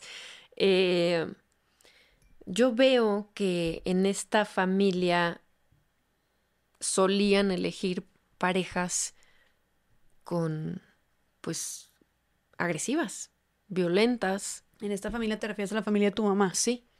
O sea, tu, pues tu hermana, tu abuela. Mi abuela se casó con mi abuelo el húngaro. Tu bisabuela también. Mi, Ajá. o sea, mis mi bisabuela se casa con el bisabuelo que es abusador. Mi abuela se casa con un hombre húngaro extremadamente guapo, pero que también era violento. Mm. Em, mi mamá se casa. Mi papá no era violento, pero era ausente y alcohólico. Que es Y- un tipo de violencia también. Correcto. Más sutil, pero Sí. lo es. Sí. Y eh, mi padrastro eh, sí tenía la mecha corta y alcohólico también. ¿Y tú cuántos años tenías cuando viviste con tu padrastro? De los 10 a los 20. Ah, pues sí viviste un chorro con él. Mi padrastro es una figura a la que hoy en día le digo papá y le tengo mucho cariño porque ahí ya trabajamos el perdón. Y te digo yo, para mí lo más importante es tener paz. Y cuando vi que había tantas cosas que me infligían dolor, dije, a ver, inventario. O sea, vamos a ver qué es lo que tanto me ha dañado y me ha lastimado. Y vamos a ir poco a poco trabajando con esas cosas porque me está haciendo vivir una o sentir una carga muy pesada y ya no quiero. Quiero ser libre. Quiero ser feliz. Ujú. Y la felicidad, pues, no es esta, eh, no es estar eufórica, ¿no? Es estar en paz. Ujú. Tienes de estar en paz. Es estar en paz. Entonces, pues con este papá viví, o bueno, con este padrastro, sí viví todo su alcoholismo. Ah, también era alcohólico. Sí. Y esto, perdón que te interrumpa, pero esto fue, tu, tu mamá descubrió toda esta violencia y alcoholismo, adicciones, antes o después de casarse con él. Sí se dio cuenta que era alcohólico, porque creo que las primeras veces que, que salían se daba cuenta que, que bebía muchísimo. Ok. Eh, pero ahí mi mamá no se había dado cuenta que ella tenía eh, pues este malestar o, o- o, mm, esta personalidad codependiente. Ella no sabía lo que era ser codependiente hasta muchos años después que entra a un grupo de, de codependientes y, y empieza a trabajar en esto. Entonces ella vivía en la ignorancia en cuanto a que se escogía parejas adictas. Parejas adictas. Sí. Y que, y que, qué ironía porque ella era codependiente a una pareja adicta y al mismo tiempo sus parejas eran codependientes a una adicción. O sea, como que también dependían de Sí. algo. Claro, los adictos son adictos a la sustancia y los codependientes son adictos a las emociones y al control. Y ha de ser una bomba explosiva eh, o muy tóxica el ser codependiente a un adicto. Sí, es, em, es muy duro y como hijo de una pareja así, pues constantemente hay bombazos, pleitos, este, te creces como en, en un ambiente como de guerra, zona de guerra. ¿Cómo, cómo, e- o sea, ¿cómo vivías esta, estas dinámicas tú en tu casa? Ay, horrible, porque era esperar en las noches a que llegara mi papá alcoholizado. A veces corríamos todos, o sea, de que escuchábamos que entraba con el coche y como ya sabíamos que iba a haber pleito o que iba a llegar agresivo, a gritarnos, a lo que fuera, apagábamos las luces y nos íbamos al cuarto. Se hacían los dormidos. ¿Tu mamá también? Sí. O sea, toda la familia se dormía cuando, se hacía la dormida cuando llegaba tu padrastro alcoholizado. Muchas veces sí. ¿Y era algo que pasaba muy frecuente?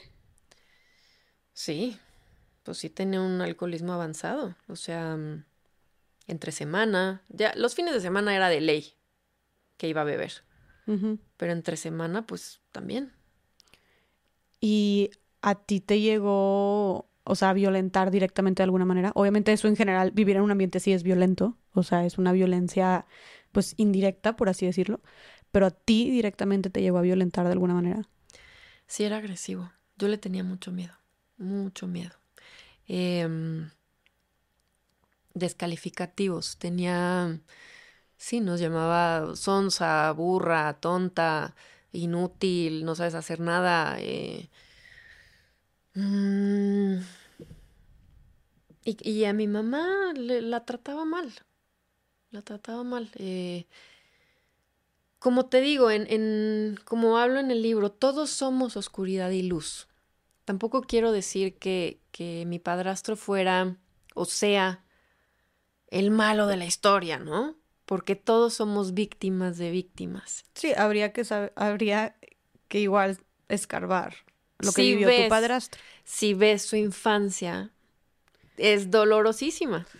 es que está bien cabrón. O sea, es bien triste y bien fuerte ver cómo neta sí se replica generacionalmente todos estos traumas. O sea, e, es un sello, parece prácticamente un sello.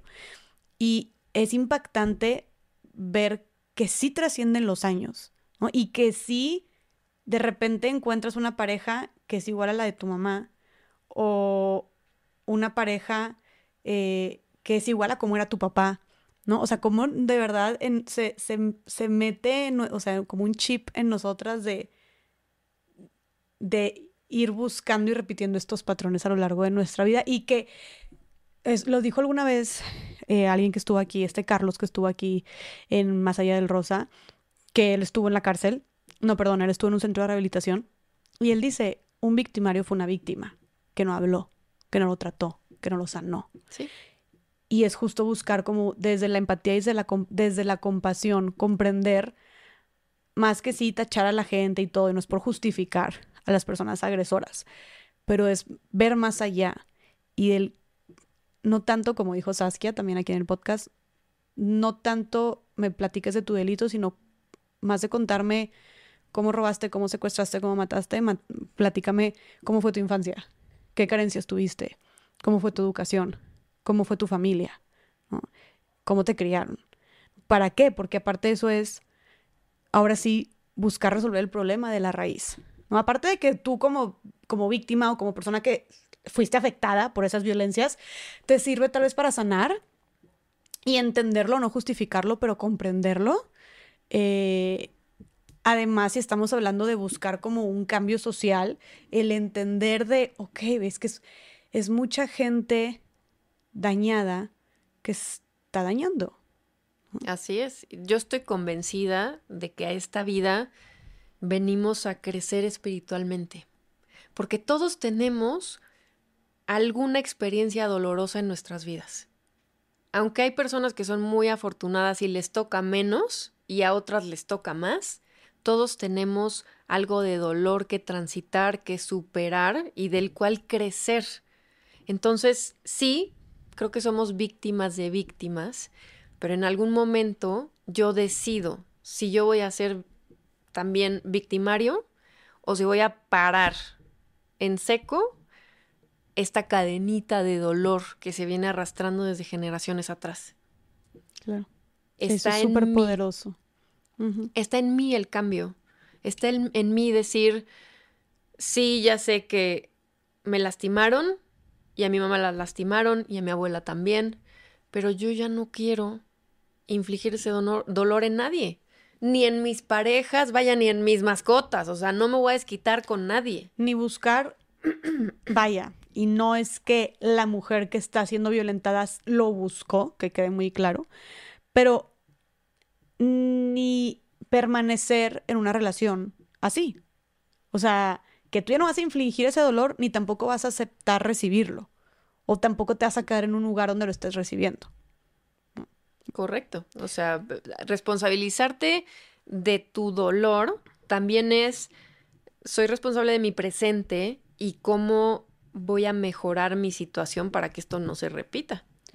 Pero para llegar como a este entendimiento, antes, cuando hablas de estos 10 años que viviste de violencia continua con tu padrastro, em, ¿qué crees que fue tú? O sea, ¿qué, ¿qué crees que luego después lo tuviste, dijiste hasta aquí, un alto en mí termina? ¿Qué cosas estuviste cargando o te impactaron o te dejaron como algún trauma o tema por trabajar el haber vivido estos 10 años de violencia con un padrastro alcohólico? Mm, me, me tocó vivir con miedo, me tocó tener que aprender que no debes de soportar conductas agresivas y violentas a cambio del sustento. Me tocó mm, aprender que yo puedo ser independiente, hacerme cargo de mí misma y no depender de mi pareja para tener una vida, porque yo vi a mi mamá soportar muchos abusos con tal de tener sustento, con tal de mantener a sus hijos. Porque mi mamá tiene cinco hijos, entonces sí entiendo que iba a estar complicado hacerse cargo ella sola de, de no, vaya, nos mantuvo a nosotros sus tres primeros hijos como un año y después dijo, puf, esto está cansadísimo, que alguien me ayude a cargar la canasta, porque el camino más fácil. Pero sé que ella tal vez tenía la opción de ser independiente, pero no hubiera estado tan fácil. y, y, y, como dices tú, no solamente Coco era el camino más fácil, sino también era el camino que le habían enseñado a ella. A ver, ponte a ver, es exactamente lo mismo que pasó con tu bisabuela. Como dices tú, ella soportó mucho maltrato, tu mamá, con tal de que hubiera un sustento, pues lo mismo pasó con tu bisabuela. Hasta llamaron de regreso a el que era tu bisabuelo no sanguíneo, pero agresor de diferentes mujeres en su familia, con tal de que hubiera un sustento. O sea, tu mamá también era lo que, le, lo que había visto que era lo normal también, lo aceptable. Sí. Está muy cabrón, insisto, cómo seguimos repitiendo, normalizamos y, e, e interiorizamos em, pues toda esta violencia, ¿no? Y todos estos comportamientos o dinámicas que, creemos que, que deben ser la dinámica de pareja o que es aceptable o que es lo esperable que así sea. Sí. Y mi mamá, en otra etapa de su vida, cuando termina su relación con su tercer esposo, ella ya se empieza a hacer cargo de los hijos que todavía vivían con ella, que eran cuatro, claro, nada más no vivía yo con ellos, sí. Ok, o sea, ¿tú te saliste a los 20 años o porque dices que hasta los 20 estuviste con tu padrastro? ¿Tu padrastro se, tu mamá se divorció de tu padrastro o tú te fuiste? Mi mamá se divorció de mi padrastro cuando yo tenía 20. Ah, ok. Y entonces después empezó una nueva relación, yo me caso a los 22, ahí dejo de vivir con ellos. Y cuando mi mamá termina esa tercera relación, fue cuando se dio cuenta que tenía que hacerse cargo de sí misma y de sus hijos, que ya no había Salvador, que ya tocaba ser eh, la, generadora de, de, ingreso, de sustento. Y lo hizo. Y lo hizo. A eso chingona. Qué chingón. Me da mucho gusto por tu mamá. Sí. Ha de haber sido también muy como muy satisfactorio para ella después de como tantos, eh, tantas, haber soportado tantas violencias y haber pasado por tanta incertidumbre, el darse cuenta y probarse a ella misma que ella sí puede generar eso, o sea, ella sí podía cambiar su realidad, sí podía ser esta proveedora o dadora de cubrir las necesidades de sus hijos, o sea, haber sido también para ella muy como empoderador, por así decirlo. Sí, aunque también fue complicado. Ah, claro. O sea, sí. Se escucha muy bonito y muy romántico, ¿verdad? Sí. Pero no, claro, me imagino. A ella le despertó este empoderamiento, esta sensación de, de independencia, el hacerse cargo después de mis hermanos, pues de pagar la renta, la comida, los servicios, etcétera. Eh, y a ella le quedó esta sensación grata de trabajar para ser independiente. Y entonces ahora ella sigue trabajando, aunque no tenga que mantener a mis hermanos. Es como, oye, pero a mí me gusta ganar mi dinero para poder hacer las cosas que yo quiero. Qué chido. O sea, ella ahorita vive en Estados Unidos y dice, a mí me gusta ser independiente para poder comprar un boleto de avión e ir a ver a mis hijos cuando se me dé la gana. Claro. No depender de alguien más. Y eso es lo maravilloso de ser económicamente independientes. O sea, eso es lo maravilloso de que de repente las mujeres se dan cuenta de, oye, no solamente es un seguro de vida, oye, es una, un, un, un arma a tu favor de, aparte yo me puedo ir y estar con quien yo quiera estar, eh, cuando yo quiera me voy, vengo, etcétera, sino también dices, oye, está bien padre. O sea, está chido como yo poder, si yo quiero hago esto, si yo quiero lo compro, si yo quiero me voy, compro el boleto de avión, si quiero mis... O sea, es como muchas mujeres también que ya trabajan, es como, oye, me gusta esto. ¿no? Claro, y yo creo que parte de una relación sana es que sean dos individuos que generen su propia independencia, su propio ingreso, y después decidan qué quieren compartir y qué no. Sí. No, no, porque yo siempre depender de, de, de papá, de mi esposo. O sea, Y aparte tú, bueno, tú, por ejemplo, este tema de la independencia económica, pues tú desde chiquita, tú misma te probaste que sí podías.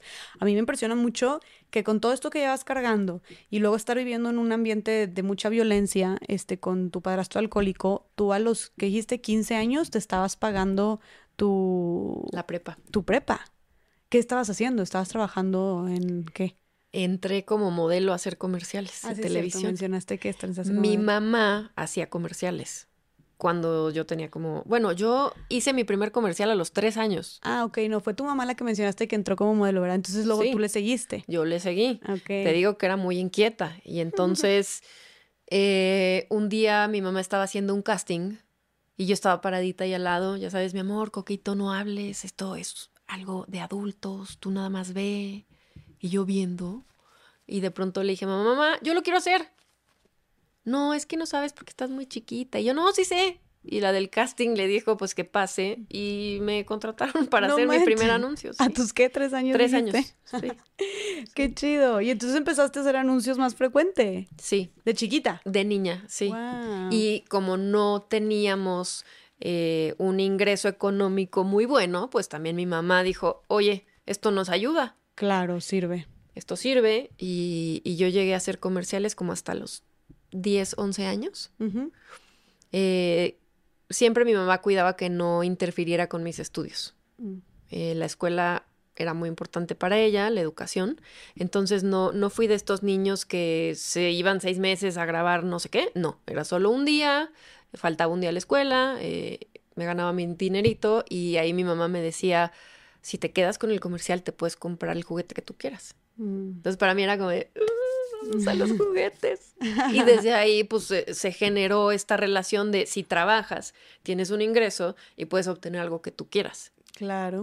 Entonces, eh, más adelante, cuando surgió esta necesidad, cuando mi papá ya no nos pagó la escuela, bueno, que se fue, yo dije, tengo que estudiar, yo quiero estudiar en, en una buena escuela. Ya me acordé, mi papá regresó como cometa, así pasó por el planeta Tierra y dijo, te voy a pagar la escuela, mi amor, y te voy a comprar tus uniformes y vas a entrar a la escuela que tú quieras y todo va a ser maravilloso. Y yo me la creí toda. Dije, ah, eh, ¿Eso fue bueno, cuando estabas que para pasar a prepa o Ajá, a los 15 años. Me compró los uniformes, los libros, me inscribí y a la semana de entrar a clases me dice, ¿qué crees? Ya no te voy a poder pagar la escuela. Perdón, bye. Y dije, oh, oh, O sea, esa fue su aparición fugaz sí. y tú ya inscrita. Y yo ya inscrita dije, oh my God. No, inscrita y con ganas de estudiar en esa escuela. Sí. O sea, Sí. Ahí fue cuando dije, Houston, we have a problem. y he escuchado a uno que otro líder espiritual decir que las crisis son grandes oportunidades para crecer y esa situación en mí fue el detonador de no hay nadie que me ayude, pues lo va a tener que hacer sola. ¿Cómo me salieron esas ganas o ese impulso? Yo creo que fue por el deseo de estudiar y que mi mamá siempre me había dicho que la escuela era muy importante. Entonces, quedarme sin un año escolar para mí fue como se me iba a acabar el mundo. Entonces dije, comerciales. Ahí me acuerdo que nada más salías, sonreías, decías qué rico comer esto o lavar la ropa con este jabón y that's it.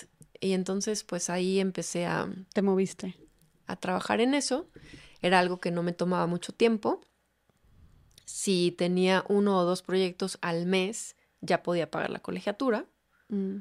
Y así, así me la llevé tres años de prepa. Wow, o sea, toda tu prepa tú te la pagaste haciendo comerciales. Y la universidad. No, qué admirable. Sí. Qué chingón. Y también haciendo comerciales en la universidad. En la universidad hacía comerciales y después tuve un programa de televisión. Ah, o sea, tú eras la conductora. Sí. Y te pagaban un sueldo fijo por eso. Sí. Ok. Y entonces, así pudiste terminar tus estudios. Así lo hice. ¿Qué? Oye, ¿cómo te sientes de contar eso? De que tú pudiste lograrlo por ti sola. Tan chiquita también. Empoderada. Eh, me reconozco el esfuerzo. Siendo alguien que, que sufrió de baja autoestima durante mucho tiempo, esa es una de las cosas de las que me agarro para decir, no, no, sí somos, sí podemos. o sea, claro, claro. Eh, soy una mujer luchona, he salido adelante y me reconozco ese mérito.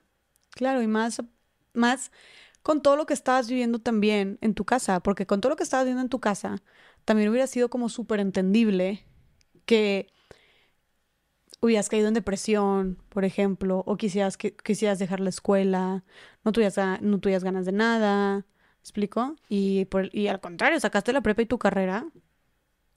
Era un desmadre el poder estudiar mientras vivía en una familia muy disfuncional, con un padre alcohólico, eh, con niños que buscaban atención por este problema del alcoholismo. Algunos tenían hiperactividad, otros tenían TDA, o sea, era un kinder, porque además yo le llevo siete años a mi hermana. Entonces yo tenía 15 y la que estaba muy atrás, entonces tenía ocho. Sí. ¿Sí van bien las cuentas? Sí. Luego había otro hermanito de seis una de tres y uno de un año. Sí. O, de meses. No. Era un caos. O que eran nuevos hijos, o sea, nuevos hijos que tuvo tu mamá con este señor, con tu padrastro. Sí. Ok. Dos más. Sí. Pero, ¿sabes? Desde niña me di cuenta que los libros eran una fuga. Una fuga divina. O sea, por ahí de los 11 años que vivíamos en Cuernavaca, en una ciudad en donde no sé si no había mucho que hacer o si mi familia no salía mucho, pero yo vi un estante lleno de libros que eran del bisabuelo. Todos estos libros del bisabuelo. Por eso te digo que no solo hay que pensar en lo malo que nos deja una persona, sino también reconocer lo que pudo ser bueno. Este bisabuelo era alguien muy culto. Leía muchísimo, tenía muchas enciclopedias y muchos libros. Entonces, eh, permanecieron estos libros en la familia y yo a los 10, 11 años que estaba aburridísima, empecé a sacar libros.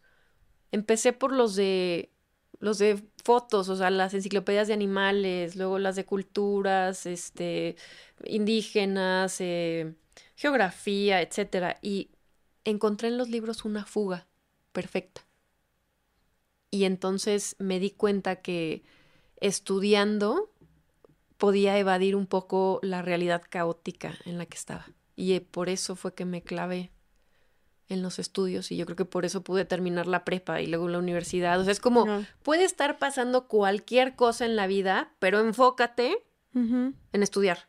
Enfócate mm. en, en, en leer, en estudiar, en escribir y pasa el mes, pasa el examen, pasa el año, pasa la prepa, así.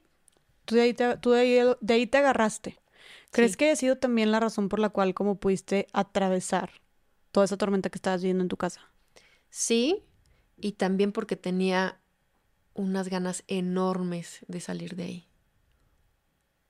tenía unas ganas enormes de tener éxito y de decir, un día yo voy a ser independiente, un día yo no voy a necesitar em, aguantar este tipo de abusos y yo voy a salir volando de aquí por mí misma. Wow, que, que eso que te violentaba también era lo que te daba como motor, ¿no? Hay que encontrar la bendición oculta en cada problema, en cada situación adversa. No solamente decir, ay, mi vida es horrible porque esto está pasando. Más adelante yo pude ver que esto tenía eh, una bendición en, en encubierto, o sea, un aprendizaje, un... Es como si le metes calor a la fórmula y entonces esto te potencia para descubrir que tienes recursos y herramientas que no conocías. Y sabes que estaría interesante eh, averiguar, ahorita me, quedé pensando por lo que dijiste de, tu bisabuelo, que era un hombre muy culto, etc.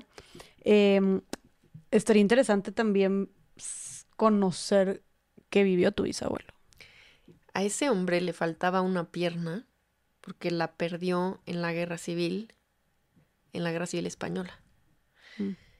Eh, y era un hombre sumamente acomplejado por esta discapacidad o, el la falta de un miembro. Eh, no sé qué haya vivido él, pero puedo adivinar que conociendo las historias de estos victimarios, no dudo que él también haya vivido algo tremendo. Claro, las personas que cometen, generalmente las personas que cometen abuso sexual, también o fueron abusados o vivieron algún trauma o violencia muy fuerte. También. El simple hecho de haber estado en una guerra es un trauma muy fuerte. O sea, te, deja un trauma muy fuerte. O, este, o mucho estrés postraumático. Entonces, eh, pues bueno, digo, y eso puede ser algo o, algo más, ¿no? Pero pues ahí, mira. Entonces este hombre, perdón, este hombre tenía muchos demonios también. Entonces, eh, hay que conocer nuestros demonios para no volvernos uno. Mm, excelente frase, 100%. Oye, eh, Coco, entonces, bueno, tú, wow, te pagas todo esto por ti sola. Em, y como quiera tu mamá, o sea, tú seguías estudiando cuando tu mamá se divorcia de tu padrastro, ¿no? Eh, pero tú tenías 20 años, tú seguías en la universidad. ¿Y cómo te sentías tú contigo misma en ese momento? O sea, tú, ¿cómo estaba tu autoestima? ¿Cómo estaba tu salud mental? ¿Tu motivación? Fatal. estaba fatal. Cuando mi mamá se divorcia por segunda vez, que yo tenía 20 años, em, ahí es cuando yo empiezo a ir a psicoanálisis porque ya era un cúmulo de experiencias dolorosas y negativas en donde tuve como, si no una crisis identificada, simplemente dije, ya no puedo más. Y tuve un episodio con ella en donde le dije, te odio. Le grité a la cara, te odio. O sea, me has hecho tanto daño que ya no puedo más contigo. O sea, las decisiones que tomó mi mamá en su momento fue lo que pudo hacer, lo mejor que pudo hacer, pero nos arrastraba por una vida caótica. Eh, yo a los 20 años creo que ya llevábamos unas 13 o 14 mudanzas, una inestabilidad bárbara. ¿Por qué se mudaban tanto? Pues cuando vivíamos con mi papá, no sé si era por falta de recursos económicos, que dejaban de pagar la renta y entonces en algún momento ya decían, ya saquen a estos inquilinos y que se vayan a otro lado. Eh, después se divorció de mi papá, nos fuimos a Cuernavaca, en Cuernavaca cambiamos otra vez de casa, después nos regresamos a México, luego no cabíamos en el departamento en México porque éramos muchos, nos fuimos a una casa, de ahí esa casa se divorcia mi mamá por segunda vez, nos vamos a otra casa, o sea, es esta vida caótica, cambio, cambio, cambio, cambio, cambio. Inestabilidad por doquier más todas las demás violencias. Sí. Y entonces tú en ese momento le echabas la culpa a tu mamá de todo lo que estabas viviendo. Por supuesto. Claro, decías, oye, pues todas las decisiones que tomaste me llevaron a todas las cosas catastróficas que he vivido, a toda esta inestabilidad y violencia por la que he atravesado. Correcto. Es como, estoy harta. Todos tenemos un límite de lo que puedes soportar y yo en este momento ya no puedo más. A tus 21 años. 20 años. 20 años, ok. Ahí entro a psicoanálisis porque llamaron a mi hermano el menor, más bien, mandaron llamar a mi mamá porque mi hermanito, el menor, el quinto, se estaba portando fatal en la escuela. Entonces le sugirieron a una terapeuta. Esa terapeuta habló con mi mamá y le dijo, a ver, platícame cómo está tu estructura familiar, ¿no? ¿Quiénes son? ¿Cuántos son? Y ahí mi mamá dice, bueno, eh, tengo una hija, la mayor, de 20 años, eh, estuve casada con su papá, tuve tres hijos, me divorcio, luego tengo un segundo esposo, bla, bla, bla, toda la historia. Y resulta que esta terapeuta, que es mi psicoanalista, que se llama Gloria, a la cual adoro, decidió en ese momento decirle a mi mamá, oye, ahorita no vamos a trabajar con el chiquito, que es por el que llegaste aquí, pásame a la grande. Mm. Tu hija grande ha de tener un gran bagaje con el cual trabajar, mándamela a ella. Y yo te voy a referir a ese hijo chiquito con alguien más. O sea, vamos a atenderlos a todos, pero creo que la que urge que hable es tu hija la grande. y sin conocerte, pero simplemente sabiendo el panorama y que tú fuiste la, la mayor, dijo, uy, lo que, lo, que va a estar cargando esta mujer. Sí. Ok, así es como vas con ella. Así es como llegó Y tú sí, te dijeron y tú, sí, sí quiero ayuda. O claro. ok. Mira, yo desde los, bueno, mis primeras terapias psicológicas fueron por ahí de los cinco o seis años porque tenía hiperactividad y trastorno de déficit de atención sin diagnosticar, pero me mandaban o mandaban llamar a mi mamá cada semana en la escuela. Su hija se porta fatal, su hija no pone atención, eh, y entonces ahí empezó mi viaje con las terapias. Luego a los 11 años voy a otra terapia porque se separan mis papás y yo tengo que hablar de esto con alguien, ¿no? Em, fui poco tiempo, pero sí, a los 20, no, en preparatoria yo empecé a platicar con la psicóloga de la escuela. Por eso te digo que solamente necesitas pedir ayuda y levantar la mano y siempre hay alternativas o recursos en donde, de los cuales puedas eh, o cómo asistirte, ¿no? Con, cómo te puedas ayudar. Entonces yo desde prepa hablaba con la psicóloga de la escuela. Oye, tengo problemas, en mi familia está pasando esto. Eh, y a veces me, me sugerían tomar terapia pues personalizada, pero si no había dinero con qué pagarla, pues entonces no iba. Claro. Y ya cuando llega Gloria a mi vida, yo sí reconocí que me urgía la ayuda. Y me dijeron, ve a terapia. Y dije, por supuesto que sí. Era la más, fui la paciente más comprometida. Llegué a todas las citas, llegaba a tiempo y además yo pagaba esas consultas porque mi, mi terapeuta me dijo, oye, eh, si no puedes pagar, te voy a cobrar solamente la mitad, pero te tengo que cobrar algo. Y entonces, como yo ya trabajaba y me pagaba la universidad, dije, ok, esto me va a ayudar, perfecto, vengo y pago. Yo me encargo de generar ese ingreso para poder pagar esto que me va a ayudar a sentirme mejor, porque me sentía fatal. Oye, wow, también habla mucho de cómo hacerte responsable tú también de tu propia sanación. Sí. O sea, a pesar de que puedes, de repente puedes quedarte en el, no, pues mis papás no me pueden pagar la terapia. Y era como, no, ¿cómo yo lo hago? Porque es algo que al final de cuentas te va a beneficiar a ti. Al punto de que ya llegas a, a la terapia, em, dices que tú lo necesitabas bastante, o sea que eh, que tu autoestima estaba por los suelos, que, y, pues toda la violencia que estabas viviendo, que te sentías muy inestable, que, lo cual también me llama la atención porque al mismo tiempo, pues estabas estudiando, estabas saliendo adelante, como que te estabas demostrando a ti misma que sí podías, pero a pesar de eso crees que tenías demasiadas cosas cargando que no habías sanado. Sí. Y otra cosa, no, o sea, eh, justo hablando de replicar patrones, nunca llegaste a caer como en el alcohol, estando chava, en las adicciones. Eh, ¿Recuerdas que hablábamos de tomar estos dos caminos cuando tienes un padre alcohólico? Yo en mi juventud, en mi adolescencia y mi juventud temprana, decidí que el alcohol era el peor enemigo de la familia y yo no iba a beber. Entonces, la primera vez que yo bebo tenía 20 años y fue un poco, por presión social, porque era un cumpleaños y entonces me decían, ¿cómo es posible que tienes 20 años y nunca has agarrado la jarra? Que nunca te has puesto peda. Y entonces salimos en un cumpleaños, bebí eh, y ahí bebí hasta que perdí el conocimiento. Ok.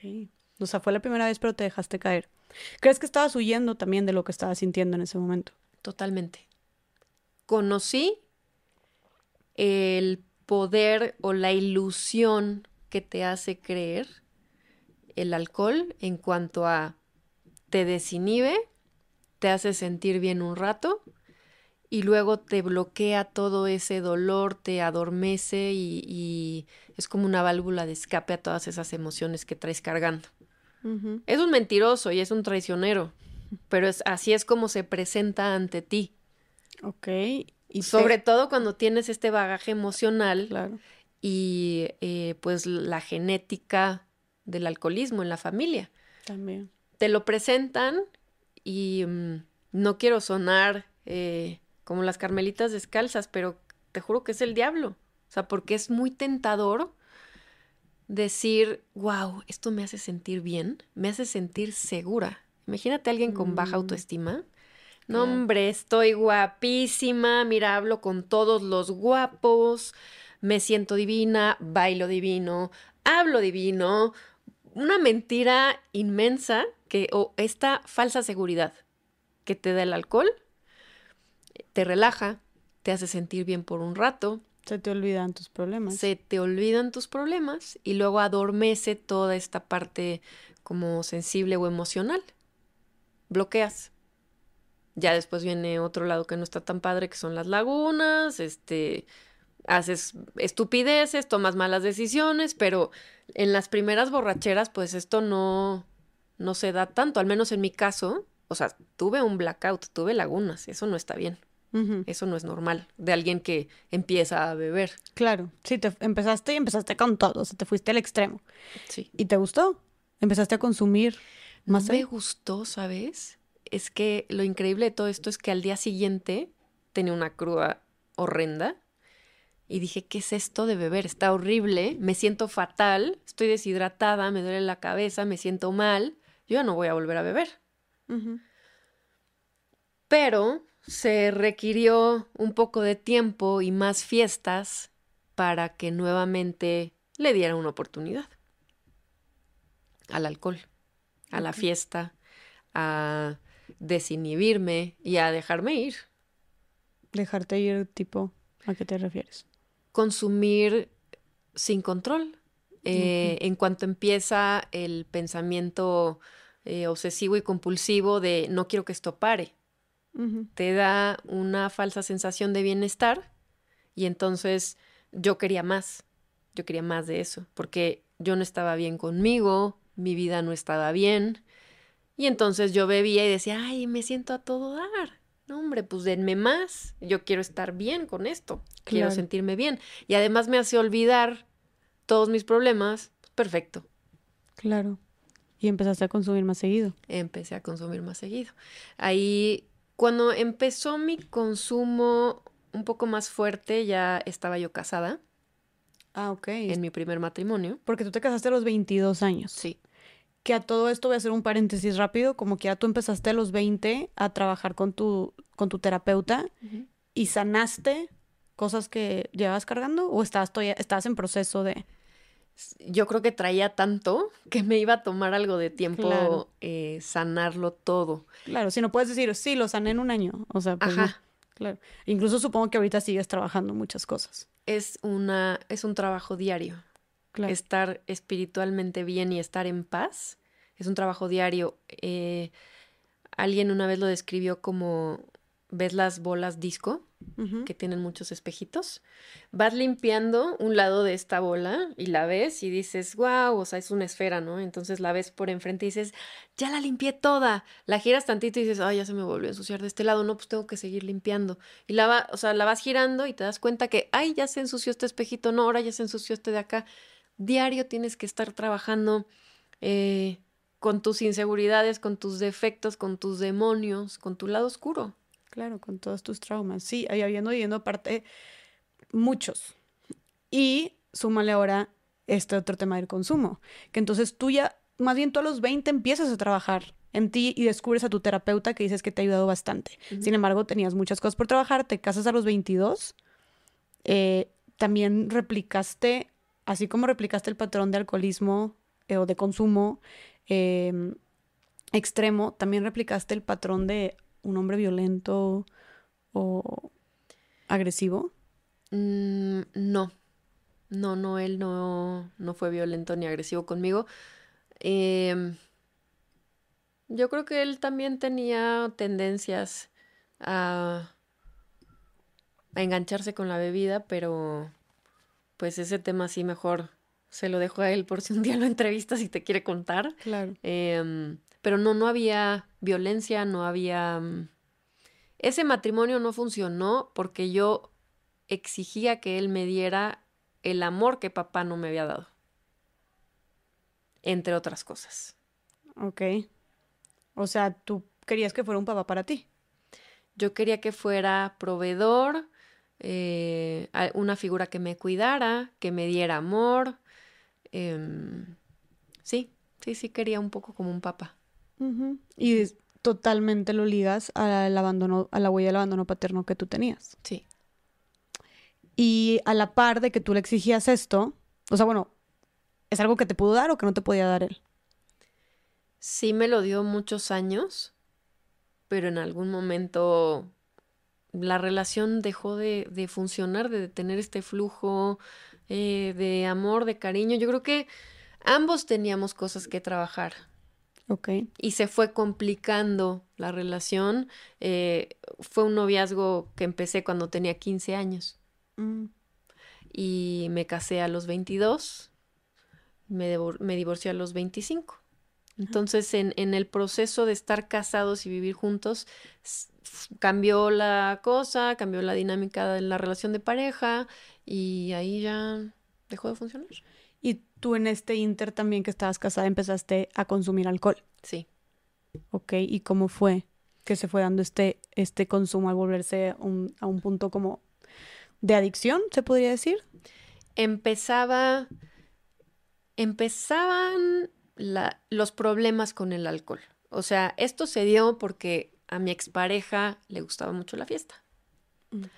Las reuniones de fin de semana eran casi obligatorias y además eran en mi casa. Mm. Entonces no había escapatoria, yo estaba ahí. Al principio era como presión social de, ay, qué flojera que no bebes, eh, ¿por qué no bebes nada? Tómate una, no seas aguada, no seas aburrida. Eh, y entonces yo empecé a, beber cada vez más. Y con esta constancia de, mm, de las fiestas, pues yo empezaba a beber más y luego empecé a tener esta fuga, esta fuga en el alcohol, esta fuga de mis emociones. Y ahí fue cuando empezó a haber un problema yo me di cuenta que empezaba a tener lagunas mentales. Eh, tenía periodos blackout en mis borracheras. Empezaba a tener conductas agresivas. Llegué a ser violenta con mi ex. Eh, o sea, violenta de qué manera? Golpes. Ok. Con tu esposo de ese momento. Sí. Wow. Llegué a, a ser violenta. Entonces esto claramente es una conducta que, es inapropiada. Y que aparte, pues supongo que te hacía sentir mucho más, o sea, te, te, hacía sentir que retrocedías, supongo. Sí, porque yo iba sanando algunos aspectos de mi vida. Creo que sobre todo, casi que íbamos en, en cronología, en línea de tiempo, ¿no? Empecé a sanar eh, el abandono de mi papá, luego las malas decisiones en pareja de mi mamá, eh, las carencias emocionales, la falta de autoestima, pero esto del alcohol se desarrollaba pues en el presente. Yo estaba trabajando con el pasado.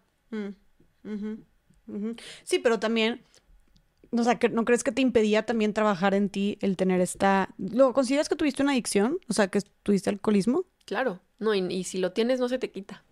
Ah, ok.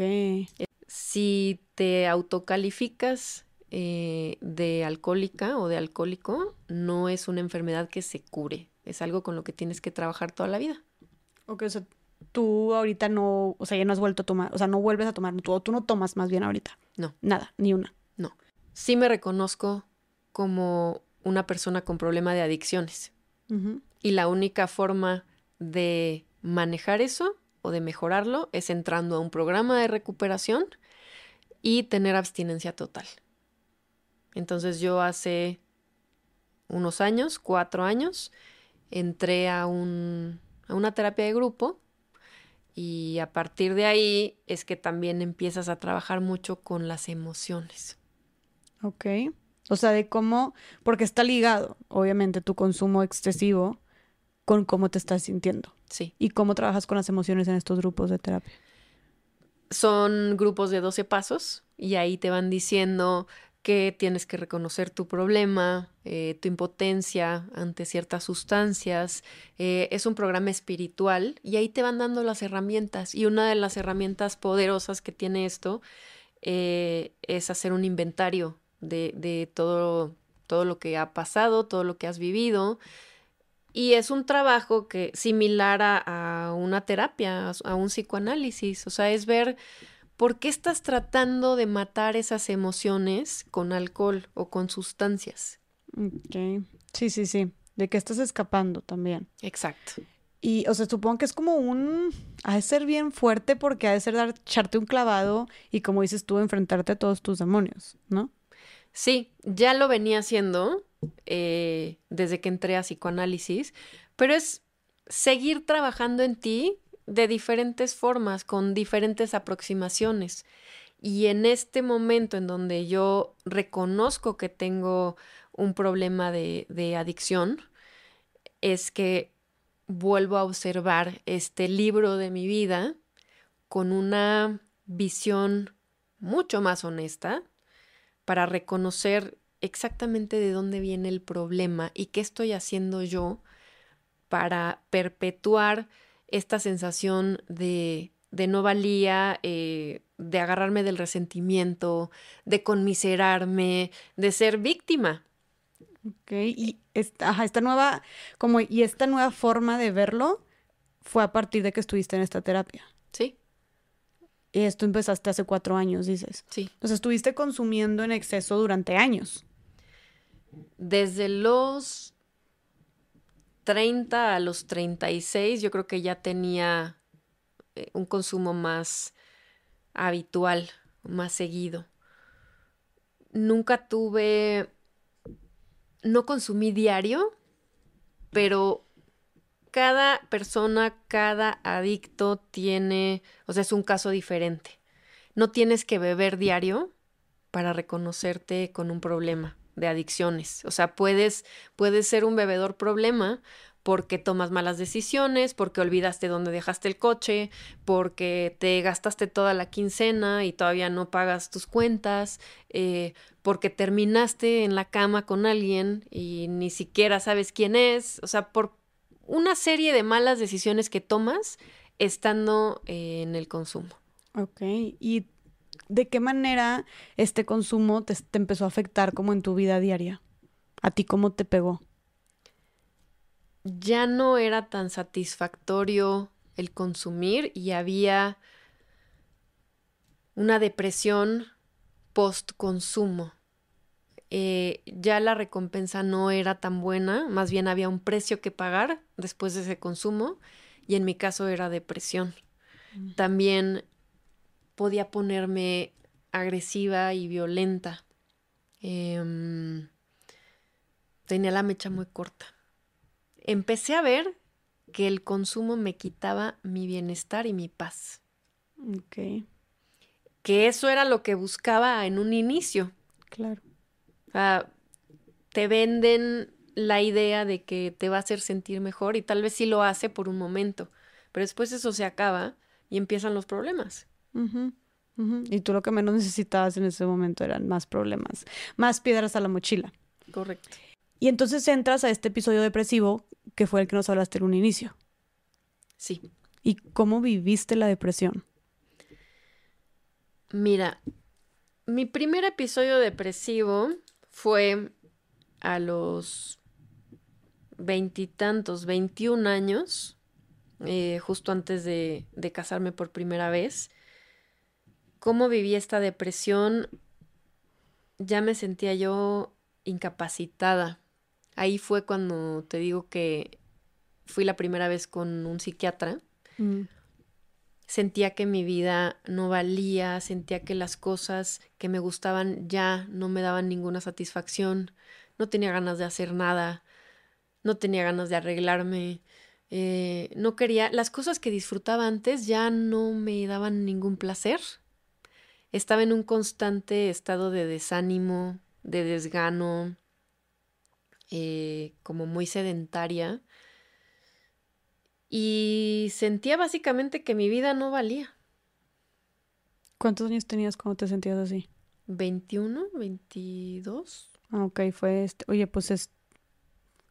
Es muy profundo esto que me estás diciendo a tus 21 años. Es cuando te querías morir. Sí. Y es cuando decides ir con la psiquiatra. Pero también estás yendo con la psicoanalista. Ahí iba con mi psicoanalista y ella fue la que me recomendó o sugirió ir con un psiquiatra. Ok. Por eso es importante pedir ayuda profesional, porque entonces alguien que ya está acostumbrada a trabajar con enfermedades mentales te puede decir, sabes que en este momento la terapia no te está funcionando tanto, ¿cómo te ayudaría tomar un tratamiento? Claro, claro. Pero tú como quieras, bueno, y tomas el tratamiento y te empiezas a sentir mejor, Sí. supongo, y luego caes en el alcoholismo. Sí. Digo, tiempo después, ¿verdad? Pero caes. Y, y en, dentro de este alcoholismo, años después, empiezas a vivir otra vez estos episodios depresivos. ¿Llegaste a tocar fondo de nuevo como lo tocaste cuando tenías 21 años? Cuando en- entraste en depresión después de estar consumiendo alcohol, tipo en tus 30 Llegué a tocar fondo y fue precisamente esa la razón por la que dejé de consumir alcohol y sustancias. Mi fondo fue eh, un intento suicida. Ok. O sea, ese es el, el fondo doloroso de depresión al que puedes llegar cuando te desatiendes y no solo en la parte médica, no solo en la parte farmacológica, sino más bien yo con el consumo de alcohol y drogas me estaba llevando a mi propia muerte. Ya no había fármaco o sustancia que, que me hiciera sentir bien. O sea, empezaste a consumir drogas también Sí, después del alcohol. sí. ¿Y qué drogas consumías? pues cocaína, eh, tachas. Recuerdo que dije que nunca consumiría un ácido y llegué a consumir un ácido. Esa fue la última sustancia que consumí. ¿Y eso por qué? O sea, ¿por qué ibas? ¿Por qué crees que fuiste subiendo de nivel? Hay una parte en mi adicción que reconozco como muy autodestructiva. Es una característica de, de la enfermedad, la autodestrucción. Em, fui escalando porque el alcohol te desinhibe. Y entonces yo viniendo de una escuela de monjas, era nunca voy a beber. Y ya que bebía era nunca voy a fumar marihuana. Pero ya que fumé marihuana, nunca voy a consumir tachas, pero sí las consumí. Y entonces es como una escalerita donde te van invitando a probar más cosas. Y ya que estás desinhibida, pues, digo, en mi caso fue como de, pues sí, pues qué, ya estoy en esto. Se te hizo fácil hizo abrir la otra puerta. Pero, ¿y si es verdad que una vez que abres una puerta ya es muy difícil regresar? Yo creo que tiene un lado atractivo que es esta fuga, que buscas anestesiar todas estas emociones dolorosas. Eh, y claro que hay una parte en donde te enganchas. O sea, son adictivas. Las drogas, hay, drogas que te generan dependencia desde la primera vez que las consumes. ¿Cómo cuál? La heroína. Mm. Yo no consumí heroína, pero sé que te enganchas desde nada. Y, y también ahorita que está muy en, de moda el fentanilo, es una sustancia tan adictiva que te enganchas a la primera. ¿Y cómo se consume el fentanilo? No sé. pero, pero creo que lo, mm, lo están usando para cortar cocaína. Eh, es un me parece, pero por favor consulten en fuentes fidedignas, eh, que lo usaban como para anestesiar. Y por eso eh, los anestesiólogos estaban un poco preocupados de que fueran a prohibir esta sustancia ya por completo. Oye, este Coco, pero y aparte supongo que estando en un ambiente, o sea, también es mucho más fácil abrir la puerta porque te empiezas a rodear de gente que lo está consumiendo y que así como te decían, ay, échate una cheve, qué aburrida, no sé qué, te dicen lo mismo pero de las drogas y se te hace más fácil y ya estás desinhibida, pues ya estás ahí. Claro. Y yo quería sentirme parte de, yo quería pertenecer al grupo y hacer lo que hacían en el grupo de amigos. ¿Que, que en este grupo de amigos de dónde, de dónde era o qué? Pues la vida me lo fue presentando este, entre amigos de la universidad o amigos de mi pareja, o sea... ¿Y esto fue a tus 20 o 30? El consumo ya se dio a partir de los veintitantos años, 26, 27. Era muy poco común, muy esporádico. Es como pruébalo. Aquí está, ¿no? Eh, y esto se fue agravando con el tiempo. Mi consumo, la primera vez que probé la cocaína tenía 26 años. Mm. Y es algo que yo creo que hice una vez al año o sea, 26, 27, 28, tal vez a los 29 ya la hice dos veces al año y fue incrementando hasta que ya, pues sí, cuando tenía como 35, si no era cada fin de semana, pues era como cada 15 días. Llegué, un, llegué a tener una época en donde, te digo, no, no, se necesita que la consumas diario para tener un problema de adicción. Eh, y que te genere un problema en la vida. Entonces, más bien mis consumos eran desenfrenados. O sea, tal vez eran cada 15 días, pero sí abusaba de la sustancia. Ok. ¿Cómo, o sea, qué crees que sea tú, que, tú qué crees que sea la parte adictiva? O sea, ¿qué es lo que gusta cuando estás en ese estado como de drogadicción? ¿Qué crees que sea lo que, cómo sientes? O sea, ¿qué te hace querer más? Eh, te empodera, te quita las inseguridades, te sientes la última Coca-Cola del desierto. Y si estás en una fiesta y eres insegura, pues entonces te crees la mujer más sexy del lugar, la que mejor baila, la más chistosa, la más divertida, eh, te desinhibe. Pero pues lo mismo es el alcohol, ¿no? Entonces, ¿por qué no quedarte en el alcohol y ya? El alcohol es una droga. Bueno, sí. Y muy dañina también. Es más dañina. La peor. Es más dañina que muchas otras drogas, pero pues está más normalizada y aceptada. Y, es legal. La tendríamos que tener dentro de la lista de drogas duras. Porque por el alcohol es que entran todas las demás. Mm. O sea, amiga, date cuenta, yo dije que no iba a beber, ¿sabes? Y bebí, y después fue la mota, y después las tachas, y después la coca. O sea, de ahí viene todo.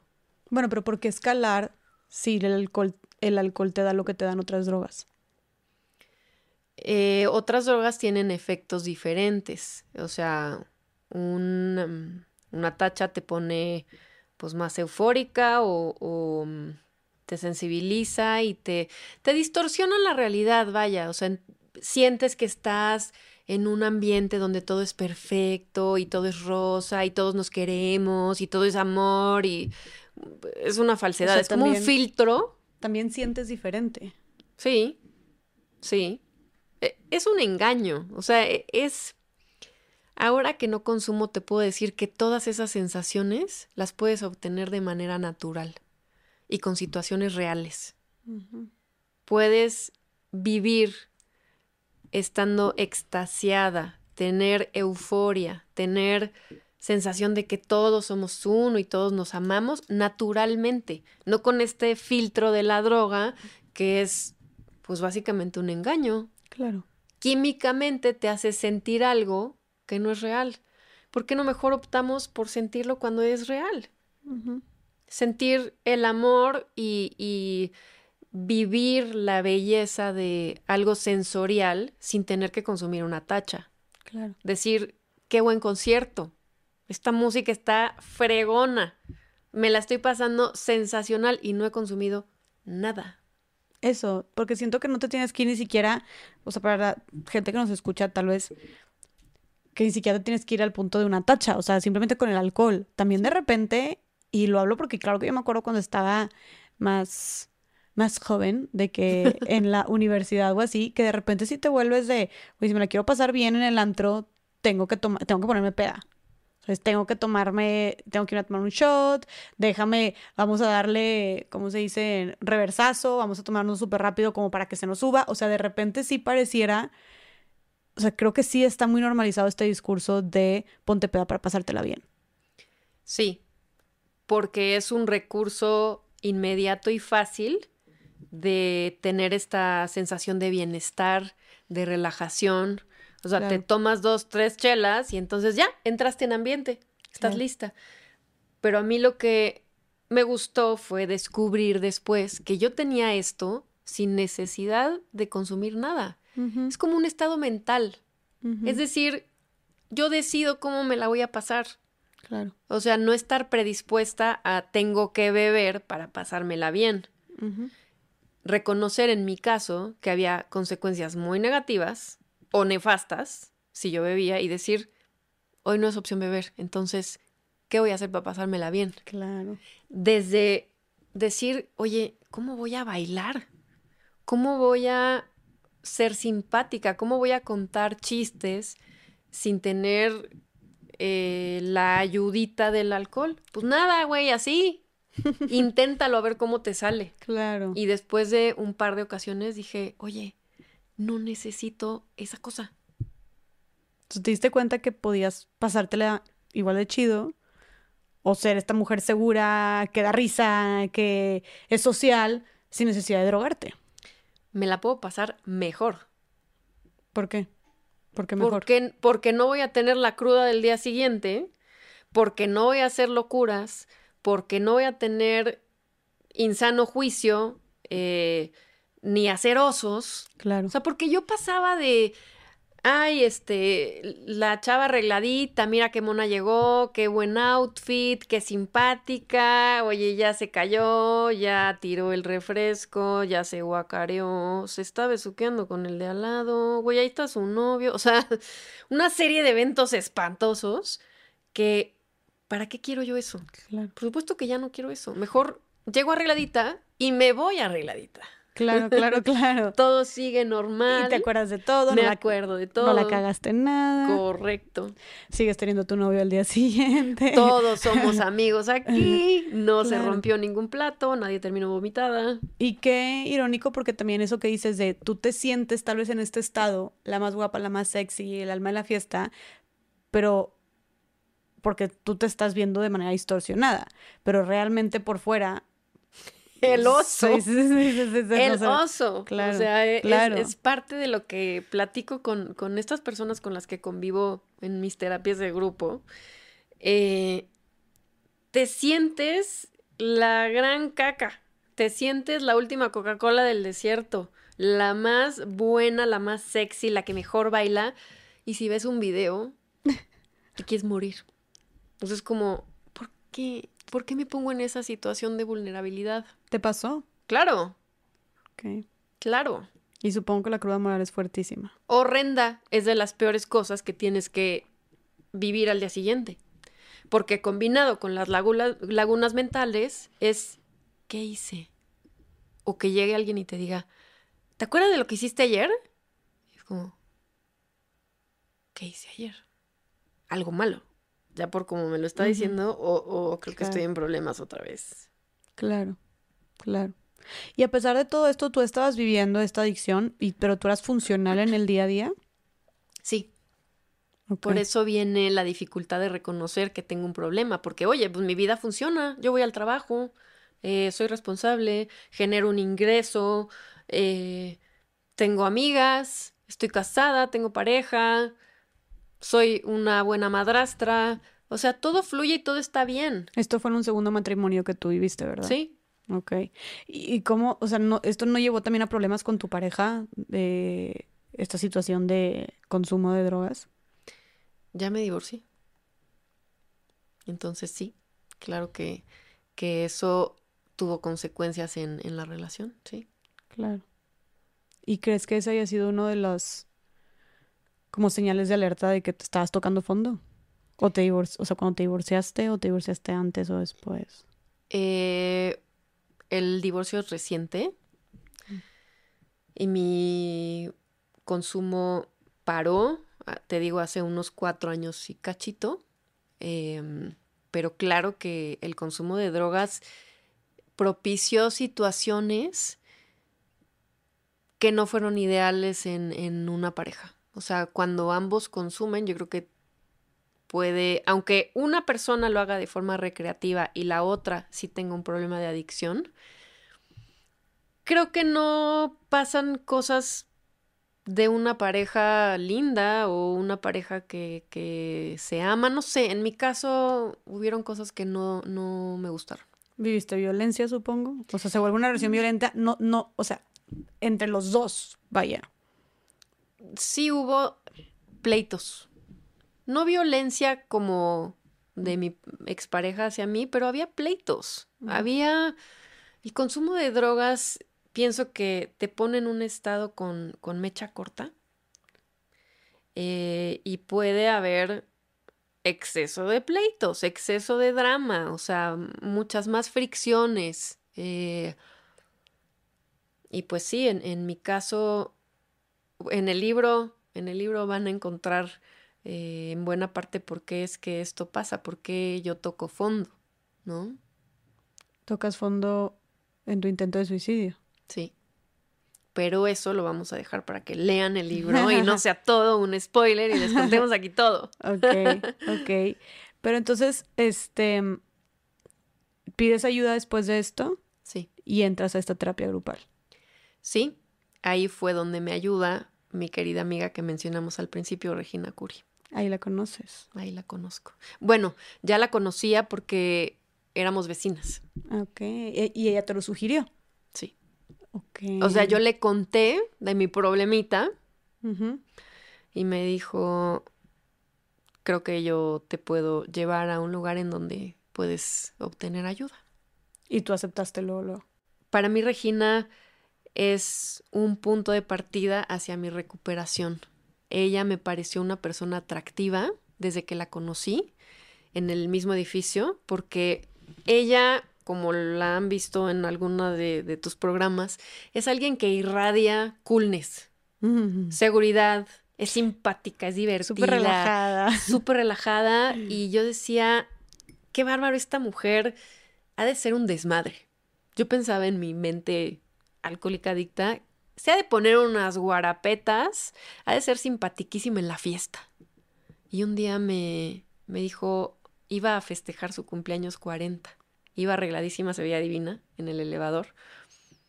Y me dijo, voy a mi fiesta. Y yo, wow, qué padre, pásatela bien. Este, creo que le debe haber dicho, pues échate unos drinks. Este, y al día siguiente le pregunté, oye, ¿cómo te fue en la fiesta? Estás crudísima, ¿no?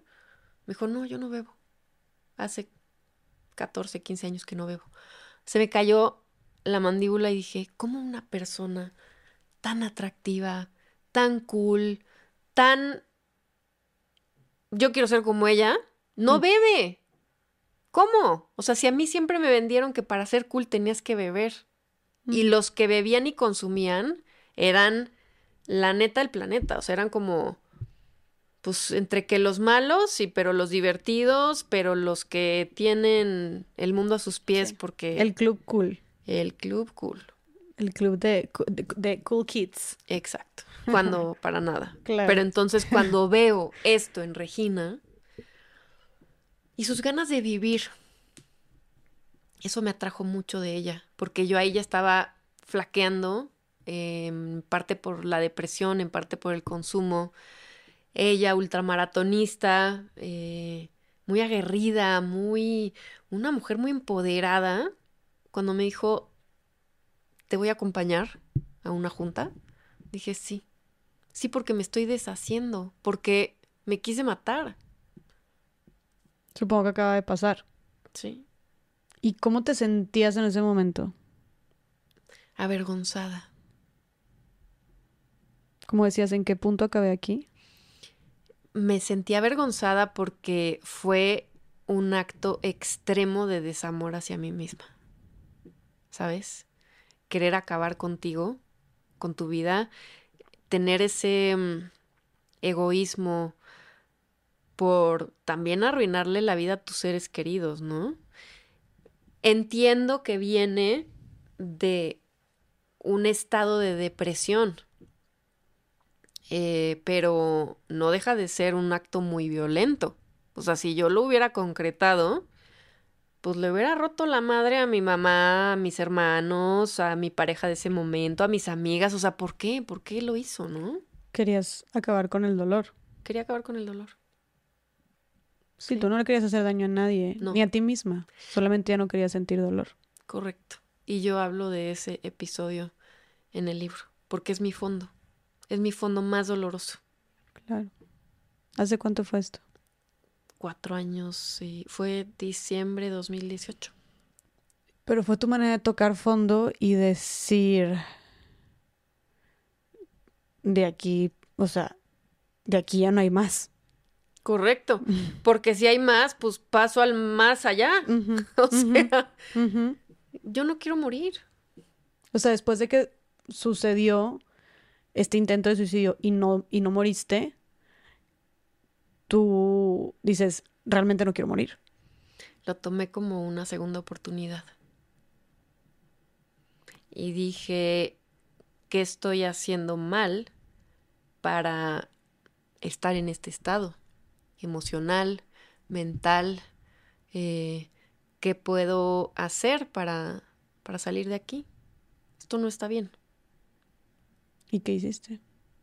Entré a grupo, dejé de consumir drogas, dejé de consumir alcohol, me hice cargo de mí misma, empecé a ver, empecé a responsabilizarme de mí, porque este camino largo de crecimiento espiritual lo empecé a los 20 años. Con tu primera psicóloga. Claro, con el psicoanálisis, hasta yendo al psiquiatra. O sea, yo quería combatir la depresión por todos los medios posibles. Con el consumo de drogas, pues no hay ayuda que sirva. Te vas al fondo. Claro. Te vas a la mierda. ¿Y no crees que te, te hacía de repente más fácil drogarte que seguir porque eso es como más rápido y como un efecto mucho más este fugaz que mm, el decir, no, bueno, voy a trabajar en mí, voy a sanar, voy a perdonar, voy a ir a terapia, voy a hacer todo lo que tenga que hacer. O sea, tal vez te, se te presentó esta salida y fue la salida más fácil. Era una válvula de escape, el consumo. Em, pero ya no me estaba dando la satisfacción que me daba en un inicio. Ya solo era pagar consecuencias. Entonces tampoco estaba ya tan, tan padre. Supongo que tuviste que trabajar mucho como en el perdón de dos maneras, desde el perdón hacia ti misma por todo lo que, pues en la situación en la que te habías puesto, por este último intento de suicidio que dices que es lo que más te ha dolido, y en el perdón hacia los demás, ¿no? Tu, tu mamá, este, tu bisabuelo, tu papá. Se combinó, hace cuenta que este, cuando dejo de consumir y entro a este grupo de ayuda, fue como una amalgama en donde toda la ayuda que había recibido de diferentes lugares se uniera, tuviera sentido y ahí empiezo a ver cómo puedo mejorar con todas estas herramientas que me dan. Ok. ¿Y cómo es que empieza este proceso de sanación? O sea, bueno, empieza a través de la terapia, pero ¿cómo se empieza a poner en práctica en tu día a día? Yendo a estas juntas diario. Diario. Era algo diario entonces. ¿Y cómo perdonaste a tu mamá? Dices que tuviste una plática con ella, eh, que le preguntaste varias cosas. Eh, yo tuve que escribir todo lo que yo pensaba que, todas las causas por las que yo estaba resentida con ella. Ok. ¿Que ese fue un ejercicio que te sugirieron hacer en tu grupo? Sí. Ok. Sí. Y entonces a partir de esto, eh, yo reconozco que ella también es víctima. Y mm, simplemente decir, ella sufrió también, ¿por qué la voy a juzgar tan duramente si yo soy capaz de causar dolor a otras personas? Porque el reconocerte como que también puedes dañar, es cuando dices, oye, yo no soy una blanca paloma. O sea, está más fácil culpar a todos los demás del dolor que he sentido y no reconocer las veces en que yo he sido una canija, porque yo puedo ser canija. Claro, porque así como a ti te dañaron, tú, puedes, tú tienes ahora el poder de dañar. Sí. Y te refieres a que puedes ir por la vida agarrándote de eso y diciendo, güey, pues a mí la vida ha sido una hija la chingada la vida conmigo, yo también puedo hacerlo con los demás. O salpicarle a los demás, como todos esos problemas, ¿no? Sí, de hecho, eh, yo pensaba que de niña había una fila en donde te iban dando ciertas herramientas así de chiquita, ¿no? Entonces, toma, aquí está tu bolsa de dulces o tu bolsa de útiles en donde vas a utilizarlos para el resto de la vida, ¿no? Entonces, toma, aquí está tu mochila con tus dulces, tus cosas, tu lunch, tus herramientas. Y yo en algún momento cuando me tocó llegar a esa fila me dijeron, oye, pues a ti te tocó bolsita de popo. Oye, pero ¿dónde están mis herramientas y mis útiles? ¿Qué voy a hacer yo con esto? ¿Cómo? O sea, qué poca. ¿Por qué a mí no me tocó lo que le tocó a los demás? A mí me tocó algo horrendo. Ya con eso en las manos, dije, pues, ¿qué, qué puedo hacer con esto? Pues lo puedo ir embarrando a todo el mundo que se me acerque. Horrible, diciendo, es lo único que tengo, toma y te va, a ti también, a ti también. O puedo decir, oye, voy a encontrar un basurero en donde tirar esto porque no me sirve de nada y nada más voy a afectar a los que se me acerquen. Entonces mejor veo dónde lo tiro, ¿no? Me voy a deshacer de él porque esto no me sirve para nada. Entonces, eso, o sea, es decir, yo recibí algo que no estuvo tan padre, pero ¿qué voy a hacer para no seguir yo embarrando esto a la gente que se acerque a mí? Me encanta esta analogía que dices de la popó, eh, de la bolsita de popó. ¿Y cómo le has hecho tú para mm, que esto que te tocó vivir, esta bolsita de popó que te dieron, cómo le has hecho para no embarrársela a los demás y no salpicar a las demás personas de tus problemas? Pues ganas no me faltaron, porque eso era lo que tenía. ¿Y qué fue lo que habías visto aparte? Sí. O sea, que generación tras generación seguían salpicando y salpicando de sus traumas. Claro.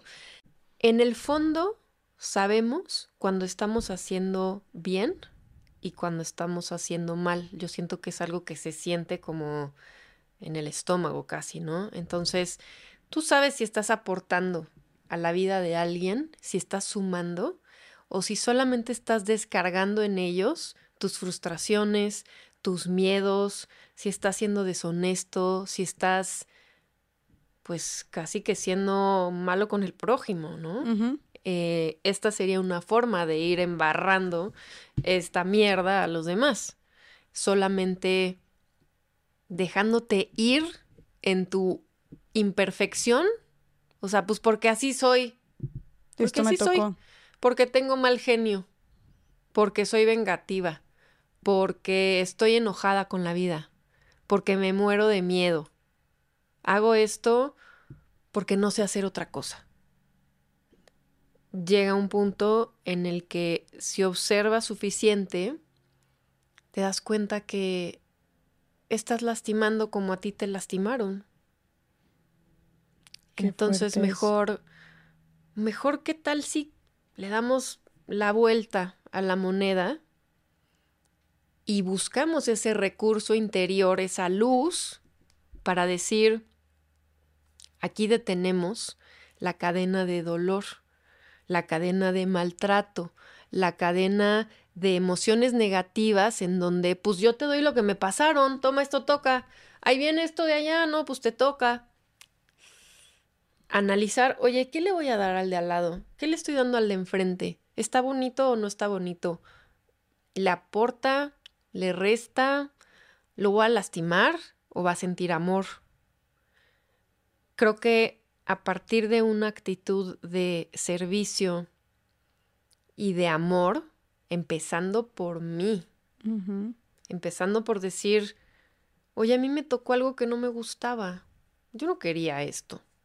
Yo prefería que me hubieran dado algo más bonito. Pues sí, pero es que eso tocó. Vamos a capitalizar ese dolor y transformarlo en algo que pueda aportar. Para mí, el escribir el libro y el estar aquí contigo es una forma de decir, este dolor tiene un sentido, este dolor valió la pena, porque yo hoy me siento bien conmigo, hoy ya no, hoy yo no quiero ser víctima, hoy yo no quiero lastimar a la gente que, que amo y que me ama. Hoy quisiera hacer luz, invitarlas y invitarlos a que busquen ese recurso interior. Yo creo que todos tenemos la capacidad de ser luminosos, de encontrar la mejor versión de nosotras y de nosotros mismos. Pero hay que hacer un autoanálisis, hay que hacer un trabajo. Hay tarea detrás de todo esto. Y que de repente puede ser muy fácil ir en automático por la vida, pasando de generación en generación toda esta popó, y que se escucha muy bonito, pero claro que no ha de ser fácil, Coco, y pues, pues tú lo has vivido, el de repente pararte y decir, como dijiste tú, en mí acaba este patrón, en mí acaba estos traumas, esta violencia, esta, este patrón de adicciones, ¿no? Em, y, ha de ser muy difícil y tienes que ser muy valiente y estar dispuesto a trabajar mucho como para romper esos patrones, pero como dijiste tú, creo que es para amor, y creo que todo el mundo los, tenemos, ¿eh? O sea, no ni siquiera tenemos que irnos al grado de cosas de violencia, adicciones, este, cuernos, etcétera, ¿no? O sea, abusos sexuales. Creo que podemos irnos desde, oye, eh, eh, estoy replicando este tipo de conductas de mi mamá que no me gustan, o este tipo de hábitos de mi papá, eh, o estos, este carácter, ¿no? Que, que, o, pensamientos que no me gustan y, los quiero cambiar porque no, también mi abuelo pensaba así, vaya, podemos aplicarlo hasta cosas muy sencillas que tú puedas ver que no funcionan, o que no son sanas, o que son dañinas de alguna manera, o violentas también, aunque sea una violencia más sutil. Entonces aplica para todo. Pero ¿qué crees que, por qué crees que tú, o sea, como con tu generación, que venía esto como desde tu bisabuela, ¿Qué crees que tuviste tú que te hizo querer levantarte y decir, en mi generación termina todo esto? Ver, como bien dijiste, que muchas veces reaccionamos en automático, no nos cuestionamos qué es lo que estamos haciendo y tiene consecuencias negativas en nuestra vida. Yo puedo decirte qué se siente bien y qué no se siente bien si me hacen un comentario que a mí no me gusta y yo contesto lastimando a la persona de enfrente, yo en el fondo sé que esa actitud o esa reacción no estuvo bien. Porque si me lastiman, yo voy a, de entrada, permitir que me lastimen, ¿no? Porque yo puedo frenarlo ahí y decir, no voy a dejar que eso que dijiste se vuelva en algo doloroso para mí. Esa es tu opinión. Ahí te la quedas. Ese saco no me lo pongo. No te la voy a regresar porque esa no es la solución. Y si yo veo que en mi vida están pasando cosas desfavorables, ahí es cuando tengo la oportunidad de cambiar. ¿Qué es lo que estoy haciendo que no me está dejando satisfecha o que me hace sentir mal? Me peleé con mi mamá, le dije cosas dolorosas, saqué todo ese resentimiento que tenía, lastimándola, saqué mi veneno, fui mala onda. O sea, ¿cómo tú te das cuenta cuando estás siendo una buena persona con los demás y cuando no? Y si generas conflicto, si generas resentimiento en los demás, es fácil detectarlo. Claro. Entonces es, como bien dijiste, no dejarte ir como hilo de media. O sea, lo fácil es que si yo me siento amenazada, herida, lastimada, lo fácil es que yo desenvaine y te quiera enterrar mi espada. O que saque la pistola y te la. Entonces te quiera disparar porque, ah, pues tú me lastimaste a mí, ahora yo te voy a lastimar a ti. ¿Por qué no mejor ver otras opciones en donde yo no sea o yo no haga lo mismo que me hicieron a mí. Claro. Y creo que uno de los primeros pasos, o sea, para sanar estos traumas, o no sé si sea los, no sé si sea de los primeros pasos, tal vez es de los últimos pasos, pero es el perdón. Lo que decíamos de que tú tenías a muchas personas aparte de ti misma que perdonar. Hablando de, de tu papá, por ejemplo, ¿cómo, ¿cómo perdonaste a tu papá? ¿Cómo sanaste esta herida de abandono? Entendiendo de dónde venía él, de dónde venía su dolor, qué experiencias había tenido. Creo que el perdón viene de la compasión y de la comprensión y del amor. Viendo a mi papá como un niño herido que perdió a su papá a los seis años, que tuvo una infancia complicada eh, y que él tampoco tuvo respuesta a muchas situaciones, a partir de la comprensión es donde viene el entiendo tu dolor, sé que no lo hiciste por quererme dañar, sino que fue, hiciste lo mejor que pudiste. Con lo que tenías, con lo que te enseñaron. Con lo que tenías y con lo que te enseñaron, sí. Y creo que después de la comprensión, por lo que estás diciendo tú, viene la compasión.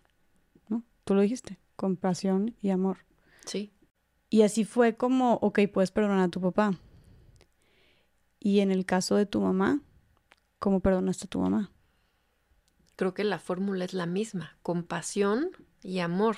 ¿Qué vivió ella para tomar esas decisiones o de dónde partió ella para tomar esas decisiones que tal vez no fueron las más acertadas, pero entendiendo que ella quería ser una buena mamá.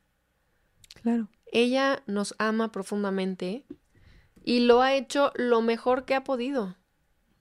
Esa es la verdad. Yo no creo que ninguna madre en pleno uso de razón quiera lastimar a un hijo. Y que igual ella vio la forma de, de, amar de su mamá y pues también es como ella entendía el amor. Correcto yo no puedo exigir de ella algo que a ella no le dieron, que no supo cómo dar. Y que a su forma ella ha sido una mamá muy amorosa. Ok, o sea, como también ver lo que sí te, lo que sí te ha dado. Por favor, veamos lo bueno en los demás, en las personas que nos hicieron daño. Reconozcamos, yo reconozco en mí mis defectos y mis virtudes. Y si yo sé que yo soy capaz de lastimar a los demás, entonces reconocer que ellos me lastimaron, pero que también tienen un lado bueno. A ver, vamos a ver ese lado bueno. Oye, mi mamá es súper deportista, no bebe, no fuma, duerme sus horas, es amorosa, es rescatadora de animales, es una persona divertida, alegre, canta todo el día todo el día la escuchas cantando. Es como una persona, es un alma alegre. Ella, por supuesto, que no quiso dañar a, sus hijos. Es, tomó malas decisiones, pero si pudiera yo hacer un recuento, ver hacia atrás y decir, oye, todo esto ha valido la, pena, te diría sí, porque en este momento, eso, ese es el camino que me llevó a mí a buscar ayuda, y el día de hoy ser no adicta a las emociones negativas, no adicta a sustancias, eh, sino adicta a mi bienestar y mi paz. Claro, y que tu mamá también, además de todas estas cosas buenas que tiene, todas esas cosas buenas que a su manera y bajo su entendimiento hizo también por ustedes. O sea, a ver, eh, como dijimos, y no lo, no lo quiero romantizar, eh, ni decir que así debe ser, para nada, pero es como buscar entender, eh, comprender a tu mamá para, para ti, ¿verdad? Para tenerle más compasión. Pero él, pues tu mamá aceptó quedarse en una relación violenta para que ustedes pudieran seguir teniendo un lugar donde vivir. Claro. ¿Me explico? Claro, eso fue un acto de amor de ella. Claro, que obviamente eh, insisto, no lo quiero como romantizar de decir así debe ser, pero te puedes, te claro que ves como todas estas cosas que tu mamá bajo su entendimiento y con, con el contexto y la realidad que tenía en ese momento, pues fueron cosas que hizo por ustedes también. Se sacrificó por nosotros. Exacto. Claro, este, o el, oye, pues sí, tuviste un papá ausente, pero tuviste una madre presente. Sí. Tu mamá no se fue a ningún lado, ahí estuvo. Tu mamá, tuviste un papá que también estaba en las adicciones, tu mamá nunca cayó en eso. Y tal vez para ella, con todo lo que hubiera vivido, también pudo haber caído en eso, pero no lo hizo. Entonces, sí creo que eh, el reconocer, como dices tú, de dentro de este caos y tormenta y drama, qué cosas sí hicieron o se intentaron hacer bien para también poder tal vez perdonar o soltar un poquito más a esas personas que a final de cuentas nos hicieron mucho daño, pero también nos aman mucho. Y eso es, eso y eso está muy cabrón, porque generalmente las personas que más nos dañan son las que más amamos. Sí. O viceversa. Todos somos oscuridad y luz. Entonces, si yo parto del papel de víctima, entonces todos han sido malos conmigo y qué cabrones y qué poca y por qué a mí entro en la conmiseración. Pero si después de hacer ese berrinche de, ay, pobrecita de mí, digo, bueno, ¿qué fue lo que me han aportado? También hay un lado luminoso detrás de estas personas. Las mismas personas que me hicieron daño, también me enseñaron cosas buenas. Mi papá, bueno, mi padrastro, em, me enseñó la virtud del trabajo, a ser independiente, a desarrollar buenas relaciones públicas, a ser chistosa, para ganarte a la gente, para establecer relaciones de confianza, me enseñó a tener un carácter fuerte para lograr cosas, a ser determinada, a administrarme, o sea, no me voy a quedar con solamente con lo que no hizo bien. Él tiene también luz que aportó a mi vida. Claro. Mi mamá, lo que ya te conté, que es una persona alegre, que es una persona deportista. Em, mi papá, pues siendo músico, me dejó una sensibilidad para la música que amo. O sea, yo amo la música, puedo entrar en estados casi alterados solamente de escuchar canciones que me gusten. Me mm. puedo poner feliz, me puedo poner activa, eh, dejarme sentir a través de la música es un regalo que, me dejó mi papá. Em, ser fantasiosa tal vez también, ser sensible, reconocer las cualidades de estas personas que, que sin querer o sin darse cuenta, pues me hicieron daño. Claro. A ver, y en el caso de tu agresor, ¿consideras que lo perdonaste? Sí, porque el resentimiento no es bueno para mí. El resentimiento es eh, como querer que la persona a la que odias se beba un veneno, pero te lo estás tomando tú mismo.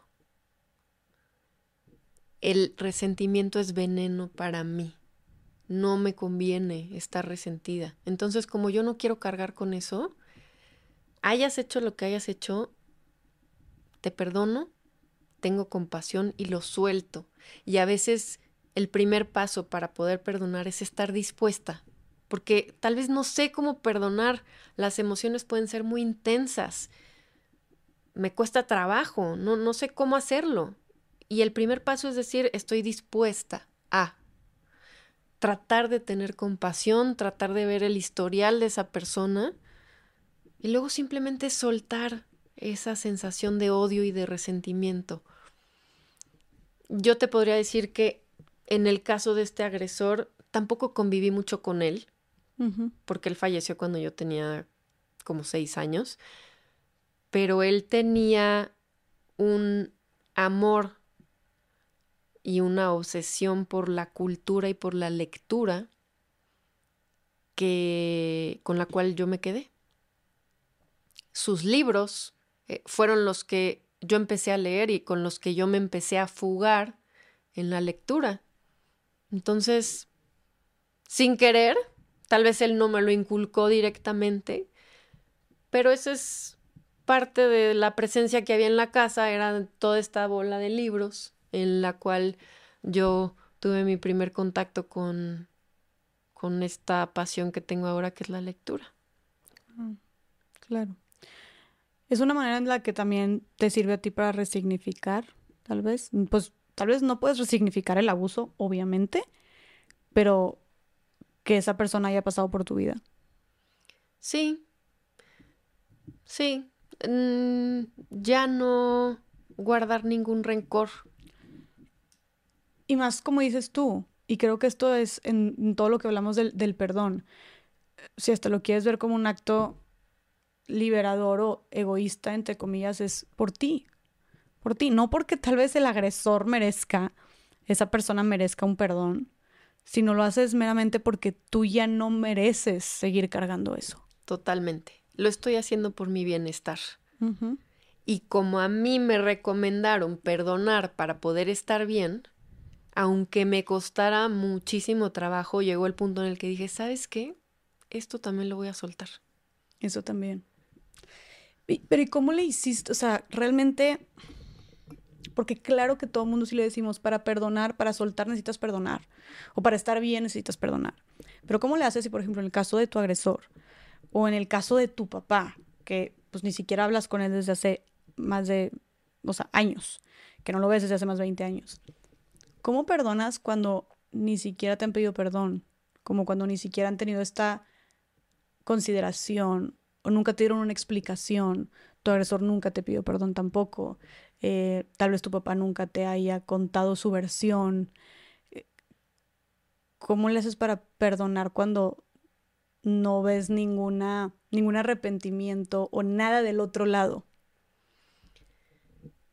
Creo que se requiere mayor, tal vez, humildad, porque el que te pidan perdón entiendo que va más ligado al ego. Discúlpate por lo que me hiciste. Y poder perdonar sin que haya el reconocimiento de la falta puede ser más difícil, pero lo hago por mi conveniencia. Lo hago porque es, es el objetivo al que quiero llegar, aun cuando no haya este catalizador que sea, ya me pidieron perdón, bueno, pues entonces ya empiezo a trabajar esta emoción de, ok, liberamos eso. Yo tengo que llegar al objetivo de liberarme de la emoción negativa sin que haya esta comunicación, sin que se disculpen contigo. Exacto, porque también así ya no, si lo dejaríamos, si lo dejáramos en manos del otro, tal vez nunca lo conseguiríamos. Claro. ¿Y cuántas veces no hay que alguien nos agrede y que no llega ese perdón, no, no, no llega esa disculpa, no llega el reconocimiento de me porté mal contigo. Y de todas maneras, mi motivación es quiero ser libre de esto. Yo ya no quiero cargar esto. Es que eso que dijiste es clave porque creo que depende mucho de qué significa para nosotros perdonar. Eh, porque tal vez pensamos, algunas personas piensan, no, es que perdonar es que se arrepienta de lo que hizo. Y así yo le puedo como conceder el perdón porque te arrepientes. Pero mucha gente necesariamente no se va a arrepentir. Y entonces tal vez para, tal vez podemos resignificar el perdón en más bien me libero de lo que tú me hiciste. No porque te estés arrepintiendo tú, ni porque quiera tenerte en mi vida, o X o Y, sino porque yo me quiero, para mí el perdón es liberarme de lo que tú me hiciste. Sí. Es soltar el ego. No necesito que tú reconozcas que me dañaste para yo poder soltar ese resentimiento. Lo voy a soltar porque no quiero cargarlo. Claro, claro. Quiero estar en paz. ¿Y tú hiciste alguna, o sea, aparte de todo este entendimiento, hiciste alguna dinámica o ritual como para perdonar, soltar, todo esto que te hicieron? Mira, trabajar con el inventario personal me ayudó muchísimo, porque al escribir mis resentimientos, abre un canal en donde yo primero hago una lista donde digo, ah, tú me hiciste y tú me hiciste y tú también y tú tienes la culpa y a ti te alucino y a ti te odio y cuando tenía dos años y no me quisiste comprar la muñeca, por eso tú eres mala. O sea, es una gran lista. De todo, ahora de sí que todo. todo el veneno que llevo yo cargando y por qué me siento agredida. Y después en ese inventario viene una parte en donde dice cuál, cuál es la causa, por qué te sientes así. Ah, pues porque no me compró la muñeca o porque no me puso atención o porque se la vivía dormida y estaba deprimida. Ah, ok. ¿Y cómo te beneficiaste tú en eso? ¿Qué? ¿Cómo me beneficié? ¿Qué? Pero si yo soy la víctima. No me estás entendiendo. Sí, pero hubo un beneficio. Al tú ponerte en el papel de víctima, al estarte conmiserando, al, al solamente echarle la culpa al de enfrente, hay un beneficio. Reconoce en ti ¿cómo puedes tú ser también mala persona con los demás para poder empezar a perdonar ese resentimiento que traes con ellos? Ok. A ver, ¿me puedes repetir eso? ¿Cómo te beneficiaste tú de esas de esas razones por las cuales estás resentida? Me beneficié porque al ponerme en el papel de víctima, yo no necesitaba trabajar en mí misma. Yo solamente era más fácil echarle la culpa que decir, al ser víctima de un abandono, yo voy por la vida diciendo, pobrecita de mí, cuídenme, solucionenme, resuélvanme, porque yo soy víctima. Entonces yo no tengo que hacer nada. Ahí me estoy beneficiando de esa situación del abandono de mi papá. En cambio, si digo, oye, pues a mí me pasó esto, pero ahora me voy a responsabilizar y voy a entender cuál es su papel en, en el asunto del abandono, qué es lo que él vivió y cómo yo sí me beneficié de esto al hacerme una pequeña víctima toda la vida. ¿Cómo puedo resolver, resolver ahora esto? ¿De dónde parte este resentimiento? Por ejemplo, está resentida con mi papá por el abandono. ¿De dónde parte? Pues de un miedo a no sentirme valorada, de un daño a mi autoestima, de un daño a mis relaciones personales, porque entonces ahora como yo fui abandonada, siempre voy a sentirme como que no valgo, como que no merezco, como... Y entonces al entender eso yo digo, ay, por eso me encanta echarle la culpa, o sea, porque me, me dañó y entonces es más fácil para mí decir, tú me hiciste, que responsabilizarme y entonces empezar a trabajar en mí y decir, ¿cómo puedo salir yo de este lugar de, de echarle la culpa todo el tiempo a los demás? ¿Y por qué crees, o sea, por qué crees que obtengamos un beneficio de estar en este rol victimizante? Porque es mucho más fácil echarle la culpa al otro que reconocer que tú tienes un trabajo por hacer. Tú eres víctima de abandono, ok, pero ¿te vas a quedar así toda la vida? beneficiándote del papel de pobrecita de mí, es que es más fácil conmiserarme llorar todos los días y decir, es que tú no sabes, a mí me abandonaron y entonces la vida es muy difícil. Eso es muy fácil, es como dices dejarte ir en automático. Lo difícil es responsabilizarte y decir, voy a entrar a terapia, voy a hablar de esto con alguien más, voy a tratar de cambiar, voy a Claro, que, y que todo esto que estás diciendo, cuando dices responsabilizarte, no es que tú seas responsable de lo que te sucedió, ni que tú tengas la culpa, sino de tú decides hacer algo con lo que te sucedió para salir adelante. Así es. Para no quedarte en esa situación de mierda o con la popó. Correcto. Es qué trabajo tengo que hacer yo, qué tarea tengo que hacer yo para salir de ahí por eso es menos cómodo. Claro. Yo me beneficié al solamente quedarme ahí flotando a la deriva, ¿no? Pues pobre víctima ahí se quedó. ¿Cómo voy? Necesito conseguirme una lancha, unos remos, unos flotis, un salvavidas para salir de aquí. Pero para hacer eso necesito chambear. ¿Cómo? Yendo a terapia, reconociendo tus debilidades, trabajando en ti misma, cambiando actitudes, perdonando. O sea, hay una chamba detrás de esto, no nada más es, ay, les voy a invitar a ser libres y ser luz. ¿Cómo? Pues nada más arréglense, pónganse guapas y traten de sonreír y ser lindas. Hay un trabajo detrás. Mucho trabajo. Un trabajo yo creo que muy pesado, muy incómodo, muy tardado también. Muy incómodo. Esa es una gran verdad. Tengo que trabajar con lo que no me gusta de mí. Tengo que reconocer todos mis defectos. Tengo que reconocer que soy egoísta, que soy deshonesta, que soy inconsiderada. O sea, todo lo que yo veo en los demás que me perjudica o que me daña, yo también puedo tenerlo. Y si no todo, pues varias cosas. Entonces reconocer que, que, yo puedo dañar a los demás me hace entrar en, en un reconocer a todos como iguales. Tú no eres más, tú no eres menos, tú no eres el cabrón que me hizo y no tú eres la más linda. O sea, todos estamos aquí y venimos a trabajar traumas, dolor, para ser mejores personas. Porque todos tenemos esos traumas. Todos tenemos, todos hemos vivido desamor, abandono de algún tipo, dolor, pérdidas. Violencia. Exacto.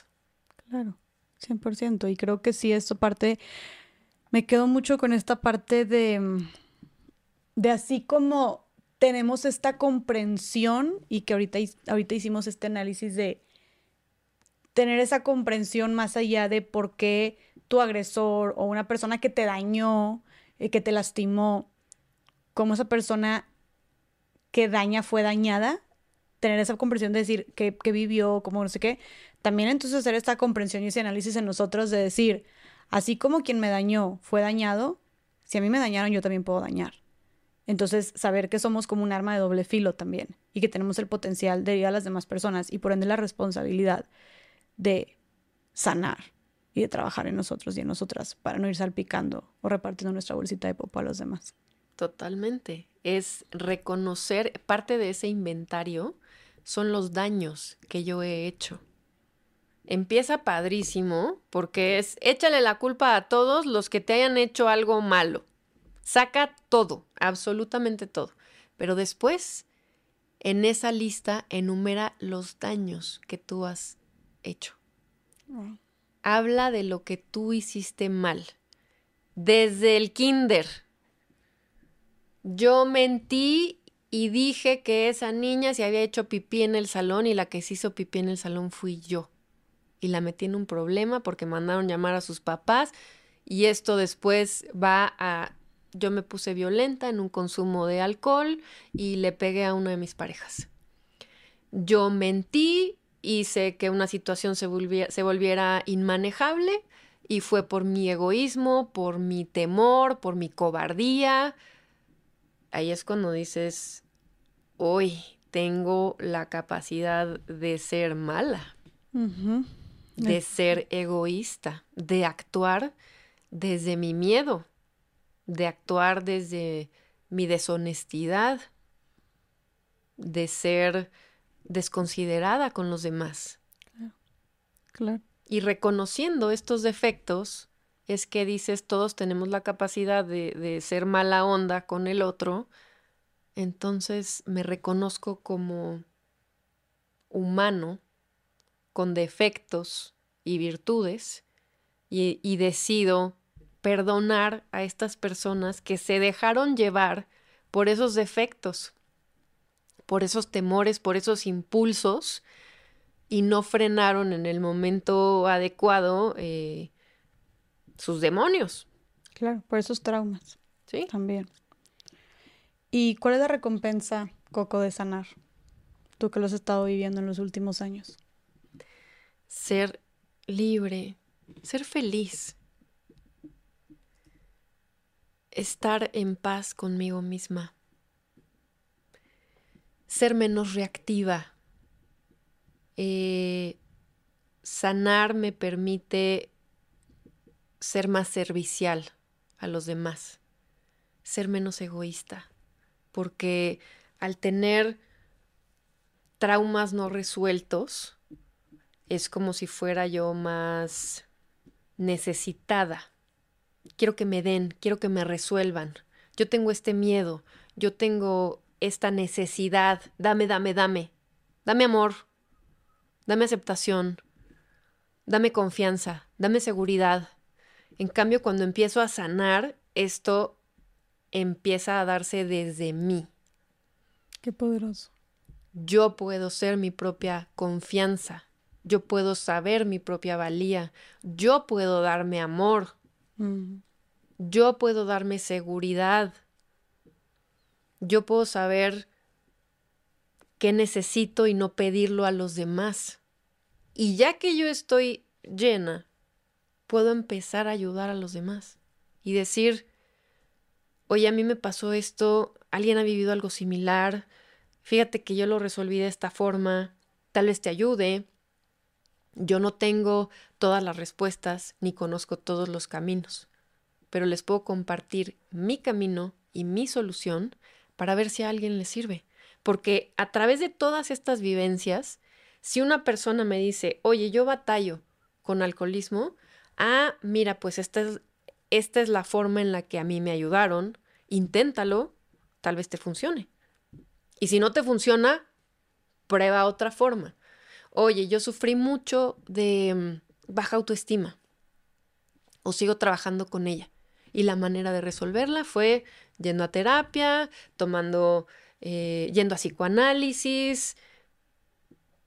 Aquí o en el libro te expongo cómo pude encontrar mi luz en diferentes momentos de mi vida y cómo resolví diferentes situaciones para dejar de arrastrar esos demonios y esos traumas, de encontrar mi paz y mi mayor deseo sería ser de servicio a los demás. Claro. Y estoy segura que lo está haciendo. Estoy muy segura que lo está haciendo a través de esta entrevista, de esta plática, a través de tu libro, a través de todo lo que haces. Este. Y antes de empezar a concluir, Coco, te quería preguntar qué le dirías a las personas que nos están escuchando que vienen cargando con muchísimos traumas, con muchísima violencia, abandono, heridas de la infancia, em, baja autoestima, vergüenzas. ¿Qué le dirías a todas esas personas que sientan que tienen en sus manos una bolsita de popo?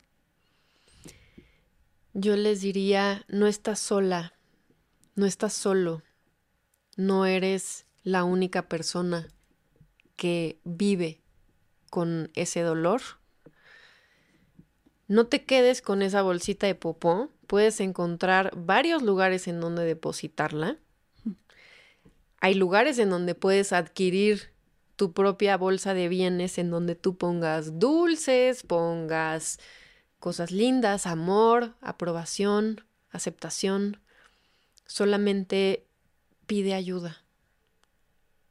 Porque una cosa es vivir una situación desafortunada en donde eres víctima y otra cosa es permanecer ahí.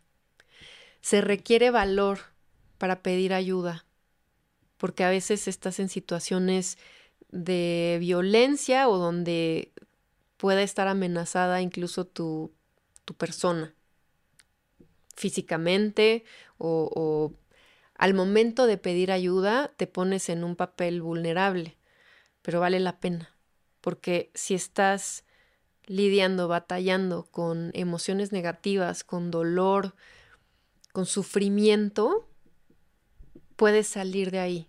Es solamente alzar la voz, ni siquiera decirlo a los cuatro vientos, ¿sabes? Puede ser algo discreto. Habla con una persona de confianza. Todas, todos tenemos una amiga, un amigo, alguien de confianza las respuestas para encontrar tu paz están a tu alcance. Solamente necesitas estirar la mano y decir, auxilio, me estoy ahogando en este vaso. Por favor, necesito que alguien me tienda la mano. No estoy sabiendo salir sola. No puedo sola. Y creo que por eso vivimos en comunidad. Por eso todos tenemos alguien a quien recurrir. Nadie en este mundo vive realmente solo en una isla desierta y que no tenga a quien hablar. Eh, o incluso si sientes que no tienes a alguien muy cercano o que confíes, tú te apoyaste en Regina, que era tu vecina. Era mi vecina. Hay instituciones gubernamentales que dan terapias gratuitas. Hay terapeutas que tal vez cobren menos. Tú te puedes ayudar vendiendo galletas, dulces, haciendo tarea, no sé, ayudándole a la gente de alguna forma. Tú puedes tener un ingreso para pagar una terapia, puedes recurrir, pues sí, a una amiga, a un familiar. En una escuela puedes pedir hablar con la psicóloga de la escuela y que te refiera con alguien más. Em, en fin, yo, yo te puedo decir que levanté la mano infinidad de veces para decir auxilio, no puedo con esto. Y siempre llegó la ayuda. Es solamente tener un momento de vulnerabilidad y de humildad para decir, no estoy pudiendo con esto. Claro.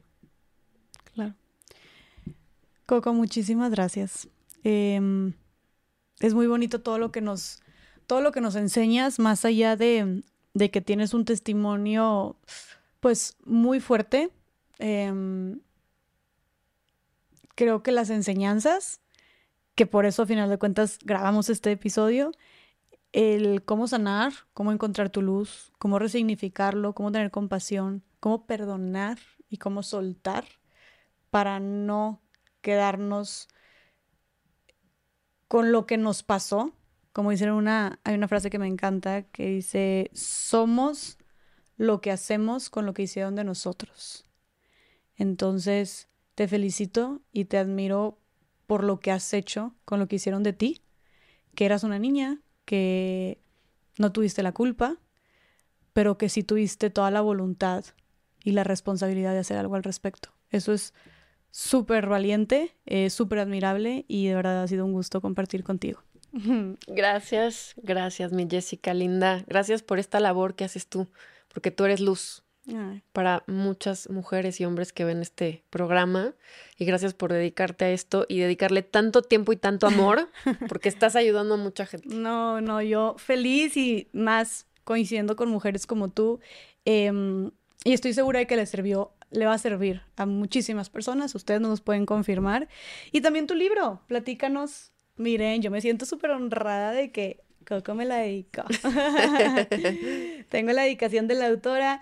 Coco, platícanos dónde podemos conseguir tu libro Mujer Luciérnaga para saber todavía aún más. Supongo que ahí das muchos más detalles sobre todo lo que viviste, cómo lo, cómo lo sanaste y cómo encontraste esta luz, a final de cuentas, en cada una de las, de las adversidades que pasaste. Sí, eh, lo encuentran en Amazon eh, está en versión digital, eh, descargable y también eh, impreso.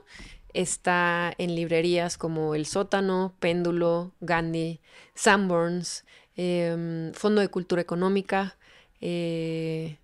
pues está en varias librerías, afortunadamente. Qué padre, qué padre, qué fregón, qué chido que tengas un libro y más eh, contando todo esto, que le llegue a todo mundo. Y pues bueno, Mujer Luciérnaga, encendiendo mi luz para vencer mi oscuridad. Compártenos tus redes sociales también para ir a seguir todo lo que haces. Sí, es Coco Cooks. Ok. Vale la pena escribirlo. Sí, aquí aparece en pantalla mientras lo estás diciendo. Ajá. Coco eh, en Instagram y también en Twitter y también en Facebook. Ok, Twitter, Facebook e Instagram. Muy bien, pues Coco, de verdad, muchas gracias por estar aquí, abrirte y confiar. Yo sé que no ha haber sido fácil eh, haber revivido todas estas experiencias. Te agradezco muchísimo. Gracias por permitirme ser vulnerable ante los demás. Creo que al ser algo de servicio y de compartir luz, entonces tiene un sentido hablar de todas estas cosas dolorosas, el poder ayudar a alguien con mucho cariño es darle un sentido a lo que, a lo que nos pasó y a lo que hacemos ahorita. Y creo que no hay nada más poderoso que eso. No, gracias a ti por todo lo que haces, gracias a las personas eh, que nos escucharon, platíquenos qué les pareció, vayan por su libro de Mujer Luciérnaga para que la siga iluminando en todo lo que hacen. Y bueno, nos vemos en el siguiente episodio de Más allá del Rosa. Bye. Gracias.